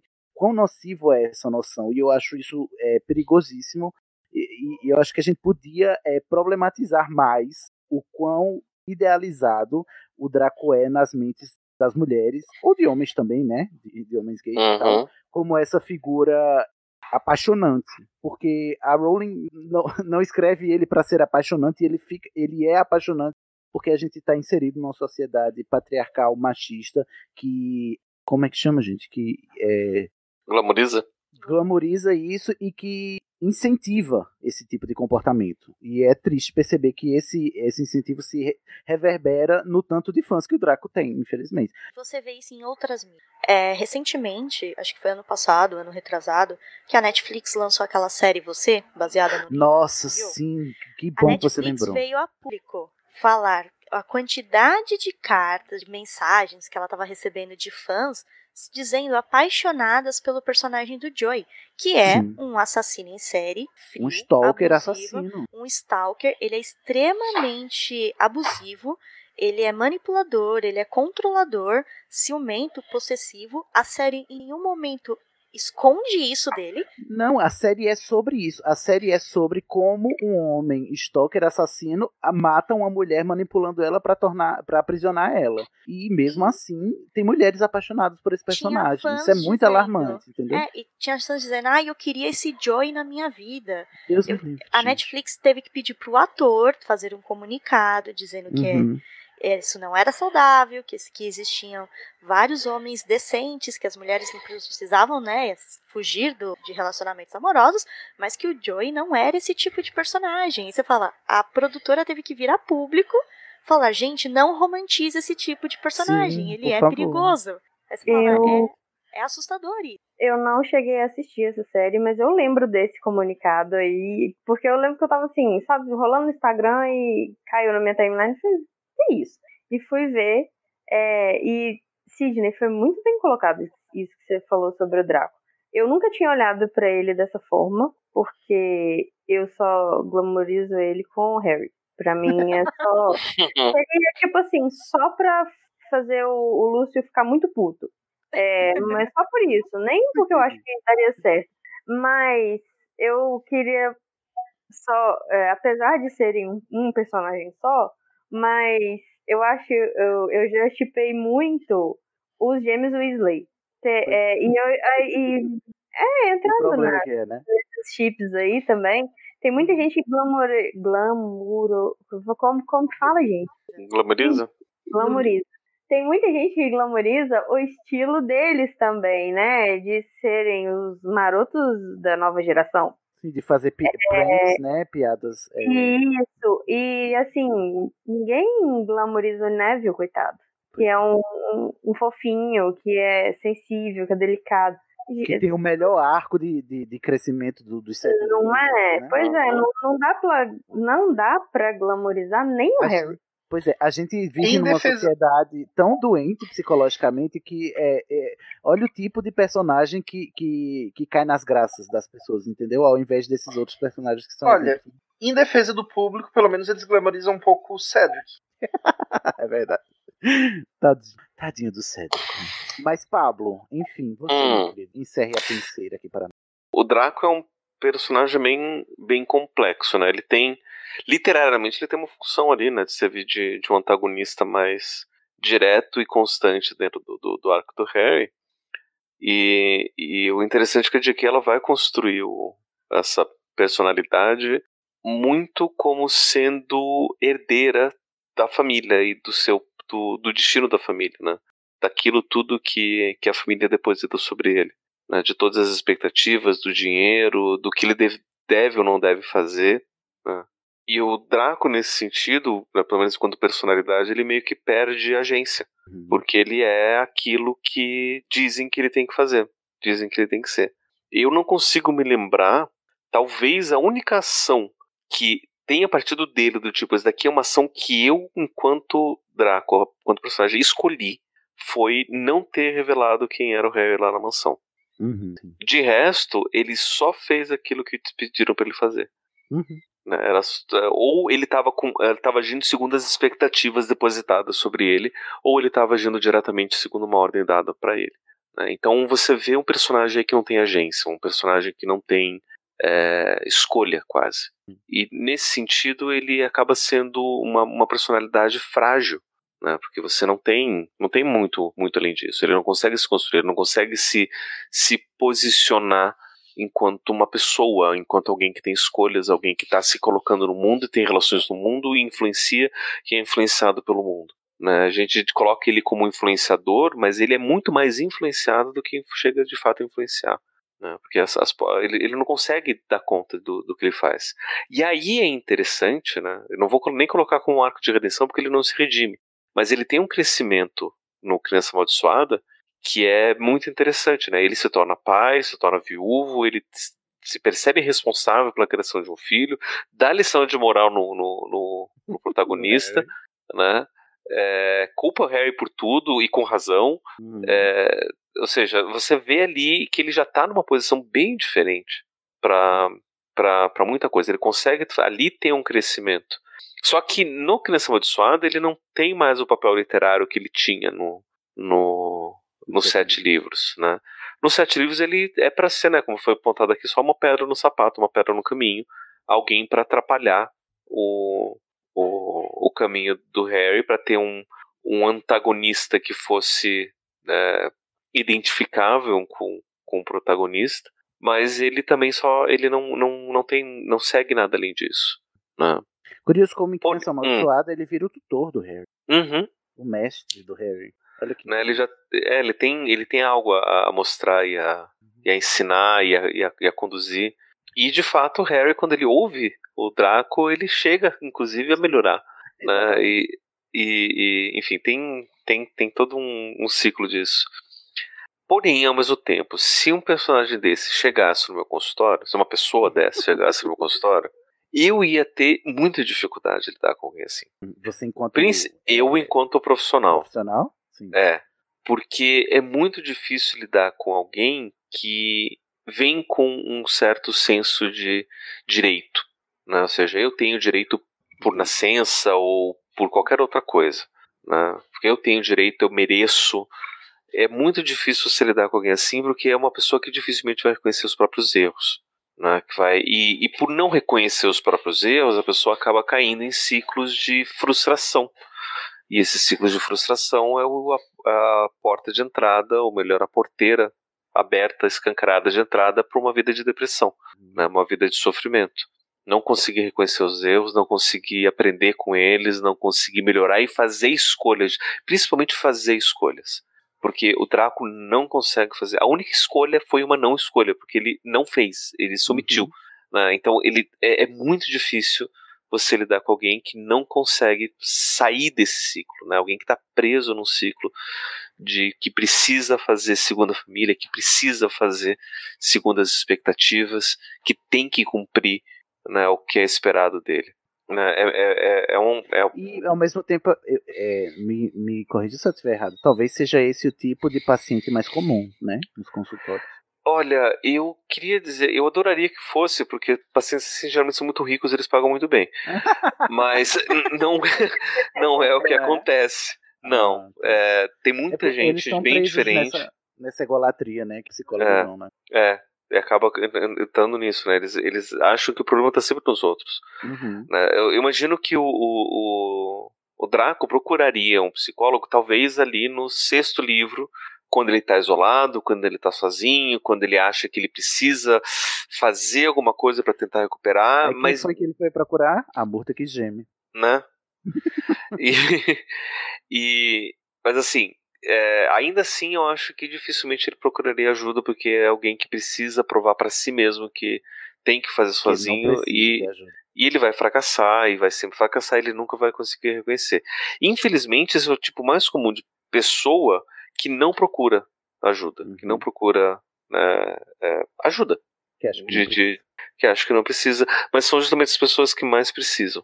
Né? Eu, é, eu, eu, eu defendo. Ditado, né? hum. Tem aquele ditado que diz que é, eu faço terapia para conseguir lidar com as pessoas que precisam de terapia, mas não fazem. Não fazem, exato. né? E o Draco é uma das pessoas que precisa e não faz. Uhum. O, eu, eu defendo né, a necessidade e a importância de você ter um psicólogo em todas as escolas não para fazer clínica, não para sentar, ó, vem aqui, Draco, senta aqui e conversa comigo, né? Fala o que está acontecendo, mas para poder identificar essas questões e conseguir construir é, experiências é, e relações diferentes dentro da escola que possam romper esses ciclos né, de, de, de violência, esses ciclos de preconceito que são muito herdados da família. Eu acredito que a escola tem um poder transformador muito grande e que se Hogwarts tivesse um psicólogo lá, uma psicóloga para poder lidar com essas psicopata, não, não necessariamente um psicopedagogo, mas um, um, um psicocurandeiro ali para poder dar um conta dos. Um conselheiro, né, melhor, para poder dar conta dessas questões. Eu acho que eles, é, Hogwarts poderia ter construído atividades e relações diferentes dentro da escola para que o, o Draco tivesse um arco diferente, o, o, que o arco do Draco fosse mais próximo, inclusive, do arco do, do Albus. Uhum. Que é aquele arco do tipo, eu tenho muita expectativa por ser filho de quem eu sou, mas eu quero seguir meu próprio caminho agora. Entendi. É, seria seria mais saudável, né? Seria mais saudável. E isso um profissional ali, na, um conselheiro ali na, na escola, poderia com certeza ajudar para isso. E aí é uma, uma das coisas, né? O, o, o Sidney ele não gosta dessa, dessa fanfica, mas tem a fanfica da, da, dos métodos da racionalidade, que isso mais ou menos acontece.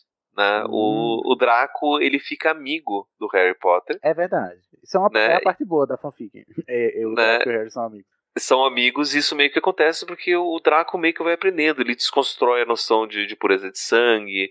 Ele vai reaprendendo uma série de coisas com, pela influência do, do, Harry. E eu acho que esse tipo de arco, né, não na história da JK, porque daí perde a função literária, mas assim, na vida real, se a gente for pensar, tipo, existem crianças assim de verdade nas escolas que estão uhum. influenciando e fazendo coisas com, com outras crianças, né? Sendo que a gente cita né, que ele é um grande bully, não sei o quê. A presença de alguém para prestar atenção nesse tipo de, de, de criança e poder é, tá. orientar e reconstruir as relações pode ser muito muito positivo, né? Poder poder é, oferecer oportunidades diferentes. É. Poxa, ah. escolas, invistam aí em, em, profissionais de saúde mental. Inclusive, Não, inclusive, inclusive, inclusive, já foi aprovado a revelia do nosso excelentíssimo presidente, hum. excelentíssimo, é, com espaço depois do esse, lentíssimo, presidente, que, que foi aprovado. Que foi aprovado a revelia dele a, a uma lei que obriga que escolas tenham psicólogos e assistentes sociais. Nossa, que maravilhoso. Então agora a gente tem um ano para poder ajustar como que isso vai acontecer, né? Já tem uma série de discussões acontecendo pelo Brasil todo, como é que vai regulamentar essa, essa lei que foi aprovada pelo Congresso. Nossa, e é importantíssimo, Papo. Eu trabalho num IF, um Instituto Federal, que tem é, por, é, no organograma, né, consta, né, obrigatoriamente, e, e, tem uma coordenação pedagógica com psicopedagogos, psicólogos e assistentes sociais, e que diferença faz? Que diferença uhum. faz? Né? Eu que estudei em escola pública, que não tinha nada disso, é, e agora é, trabalho no Instituto Federal que tem esse apoio e noto a diferença que faz. É claro que não resolve todos os problemas do mundo, porque, enfim, né, não são deuses, mas, e também a realidade é maior do que os profissionais, né, mas assim, faz uma diferença danada na rotina da escola e no, no como, como é que eu vou dizer, né? Na, na, trajetória dos alunos, principalmente dos alunos mais carentes, né? Como é a escola pública, que geralmente não tem acesso a esse tipo de, de atendimento, que é o atendimento de saúde mental, que ele é, é privilegiado hoje em dia, né? É elitizado, é, mas é, quão importante não é, é ter esse tipo de assistência para alunos, principalmente alunos menos privilegiados financeiramente. Uhum. Ai, gente, arrasou. É, então, ó, eu... fica aí. Eu estudei em escola particular a maior parte da minha vida, mas pela minha idade eu fui de uma geração que não valorizava esse tipo de coisa nas escolas também, mesmo nas uhum. particulares. Uhum. E o que mais tinha era professor abusivo, sabe? Esses professores estilo Snape, que achavam que, que tacar giz na cabeça do aluno, mandar fazer paredão para outros alunos tirarem sarro daquele aluno específico. Nossa, que é, Eu tive um professor na escola que achava bonitos mandar os meninos fazer aquele corredor polonês e mandar o garoto passar no meio e os outros baterem nele. É, escola particular, não é dizer que é, põe culpa que é escola pública, não. Uhum. Então, e hoje em dia eu vejo meus priminhos, a geração, de que, ah, que ah, os pais é, se tocando com algumas ah, histórias como olha, a escola mandou chamar e o psicólogo falou que esse comportamento é prejudicial, ele precisa procurar um acompanhamento, fazer terapia. Você fala, gente, é tão maravilhoso ver que em alguns casos isso está acontecendo, Sim. porque tem vezes que nem diferente. o pai e a mãe entendem que aquilo está sendo nocivo claro. para a criança. Ai, gente, olha, valorizem os profissionais de saúde, tá, gente? Pelo amor de Deus, principalmente nas escolas, para a gente não ter Dracos Malfoys matando bruxos fabulosos em torres altas, ok? Vamos evitar, uhum. né, esse tipo de comportamento, vamos evitar que você seja mandado para a morte certa, tá bom? Sim, e Fica por mais aqui. que a gente goste de Harry Potter, a gente adora Harry Potter, não leve o mundo bruxo como inspiração, porque é uma Sim. sociedade extremamente prejudicial para a criação de pessoas. Viu? Faça porque como o Draco fez com o Lúcio. Tome como exemplo a não se. Tá bom, gente? Enfim, vamos encerrar a penseira do Draco aqui, gente. Foi maravilhoso. Eu, graças a Deus, saí sem me converter para o malfoisismo. Foi, olha, estou restaurado aqui, graças a Deus. Sou Vamos mesmo terminar. nesse no do Snape. No do Snape, exatamente. Embora os esforços do Pablo, né, na do Snape, mas tudo bem. Enfim, Olha, você quer, ó, já que vocês me citaram aí com isso daí, eu só preciso fazer uma pequena observação. É interessante como os dois personagens eles sofrem do mesmo problema, mas de posições bem diferentes. Hum. Né? O, o Draco ele é determinado por uma sociedade que dá todos os privilégios para ele, mas mesmo assim ele toma todas as decisões erradas. O Snape, pelo contrário, ele é determinado por uma sociedade que não dá oportunidade nenhuma para ele, só fode a vida dele, né? privilégio zero, e não dá opções para ele. Então ele acaba tomando as decisões erradas por falta de opção. E o interessante. Não ter opções. Né, o interessante, o, é, e o Draco tem todas as opções, tem todas as possibilidades, e mesmo assim ele tira as, uh, as escolhas erradas. E o Snape não, o Snape não tem nenhuma opção e ele toma as escolhas erradas porque não tem mais o que fazer diferente disso. Só que, porém, tudo bem, entretanto, no entanto, tem muito mais gente passando pano para Draco Malfoy do que para Snape. Só quero deixar esse eu ponto, adoro a Só quero deixar esse ponto levantado aqui, porque você tem um monte de chip com Draco Malfoy, não, são raríssimos com Snape, né? Já tem uhum. gente querendo levar para casa, independente se for Tom Felton ou não. Né? Se bem que eu preferiria muito mais ter o Rick aqui do o, qual é o nome do, do, do, do ator? O Alan Rickman aqui comigo do que o Tom Felton.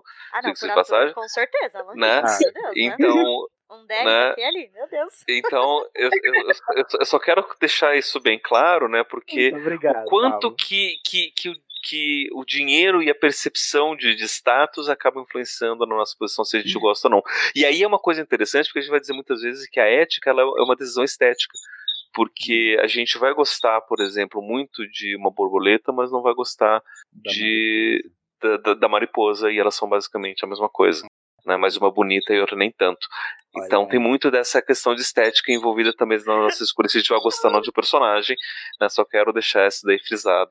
Eu, para as pessoas que... eu queria falar que eu também, no episódio do Snape, eu também passei pano pra... Eu só não passo pano que ele é pai do Harry, que isso aí não é não. não, isso é Põe a mão na consciência. O pai do Harry, ele foi só o Hagrid, acabou. Isso é loucura do Luiz. Não, o Hagrid é a tia. Ah, mas... Mas eu concordo, eu na, no, na terceira do Snape, eu ouvi esse episódio umas três vezes porque ele me tocou muito, muito mesmo, porque e principalmente quando teve a, as no filme, né, que tem as memórias dele e tudo, da recusa da Lily, né, com ele e tal, eu fiquei, nossa, tadinho. Fiquei muito, passo muito pano pra ele também. Mas é, eu eu vejo, assim, como o Paulo fala, eu só não vejo é, o Draco com todas as, essas oportunidades, porque, assim, é, é igual a história da aqui na minha cidade, né, cidade pequena, tem muito isso. Inclusive, tem uma família aqui que uh, as mães, isso na década de 70, gente. É, tinha mãe, filhas que engravidavam, elas só podiam ficar com o primeiro filho, as que engravidavam sendo solteiras, né? Não casadas. O segundo filho era dado. O, tem, é, o pessoal, os avós pegavam e falavam, ó, você não vai ter mais filho sem estar casada, colega, solteira. Se você tiver outro, eu vou dar. E tem essa família que, que faz isso. Então eu acho que o Draco, ele poderia até ter oportunidade. Mas se ele agisse se ele fora dado. do padrão, o Se pai dele alguém, ele teria... ele ia falar, olha, então você não pertence mais a essa família, você vai passar fome, se vai morrer, você vai sair de casa, porque eu não quero você mais. Então, eu, é, isso é um conflito muito grande pra criança, né? Falar assim, pô, se eu fizer isso, meu pai vai me matar, literalmente. Se eu morrer, minha mãe me mata. é a mesma coisa. Eu amei que a gente terminou essa penseira com o Pablo dizendo: você chipa o Draco e não chipa o Snape, será gosto ou será só elitismo? Não é mesmo? Uhum. Então bote a mão na consciência. Vamos encerrar essa penseira assim, no, lá no alto, tá bom? Vamos dar um tchauzinho mágico em 3, 2, 1 e. Tchau, tchau.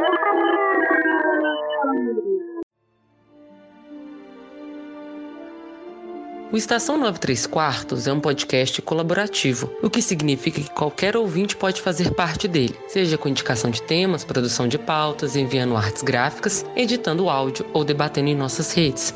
Nossas tarefas são divididas em clubes. Descubra que clube colaborativo combina mais com você e se inscreva no Instituto de Magia e Podcast do Estação pelo formulário. Veja a mágica acontecer nas nossas redes. Participe do grupo Alô Rumores do Estação 93 Quartos no Facebook e siga-nos no Twitter e no Instagram em arroba estação 934. Agora vou me despedir. Até lá, mal feito, feito.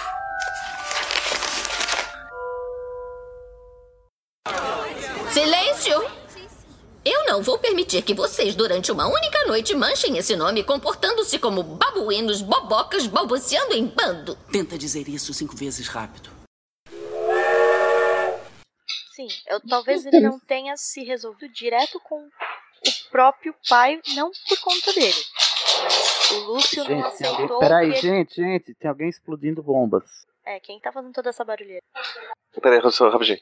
É o Paulo. É, A esposa dele deve- devia estar fazendo pipoca. Ou era os gatos. Viu o gatinho tava miando no fundo? Hum, vezes se tiver caixinha de areia, você não faz o barulho. Não, gato raspando caixinha de areia é um barulho infernal. Tem hora que eu Nossa. acordo aqui de noite por causa do raspando a caixinha de areia. Não, peraí, só um negócio. Só pra lembrar. Pode, o editor, qualquer coisa, pode até cortar. Falando desse negócio da estética, isso lembra muito o que o Code já disse, que no livro a gente tem raiva da Hermione no primeiro livro, por causa que acha ela insuportável, mas quando você, se você vê o filme, mesmo a Emma Watson sendo insuportável, porque ela é uma atriz bonitinha, a gente não consegue ter a mes o mesmo Uhum. ranço com a, com a personagem. porque, Isso é verdade. porque ela é bonitinha, é fofinha, e a Hermione do livro não é descrita assim. Este podcast foi editado por Foxes Gui.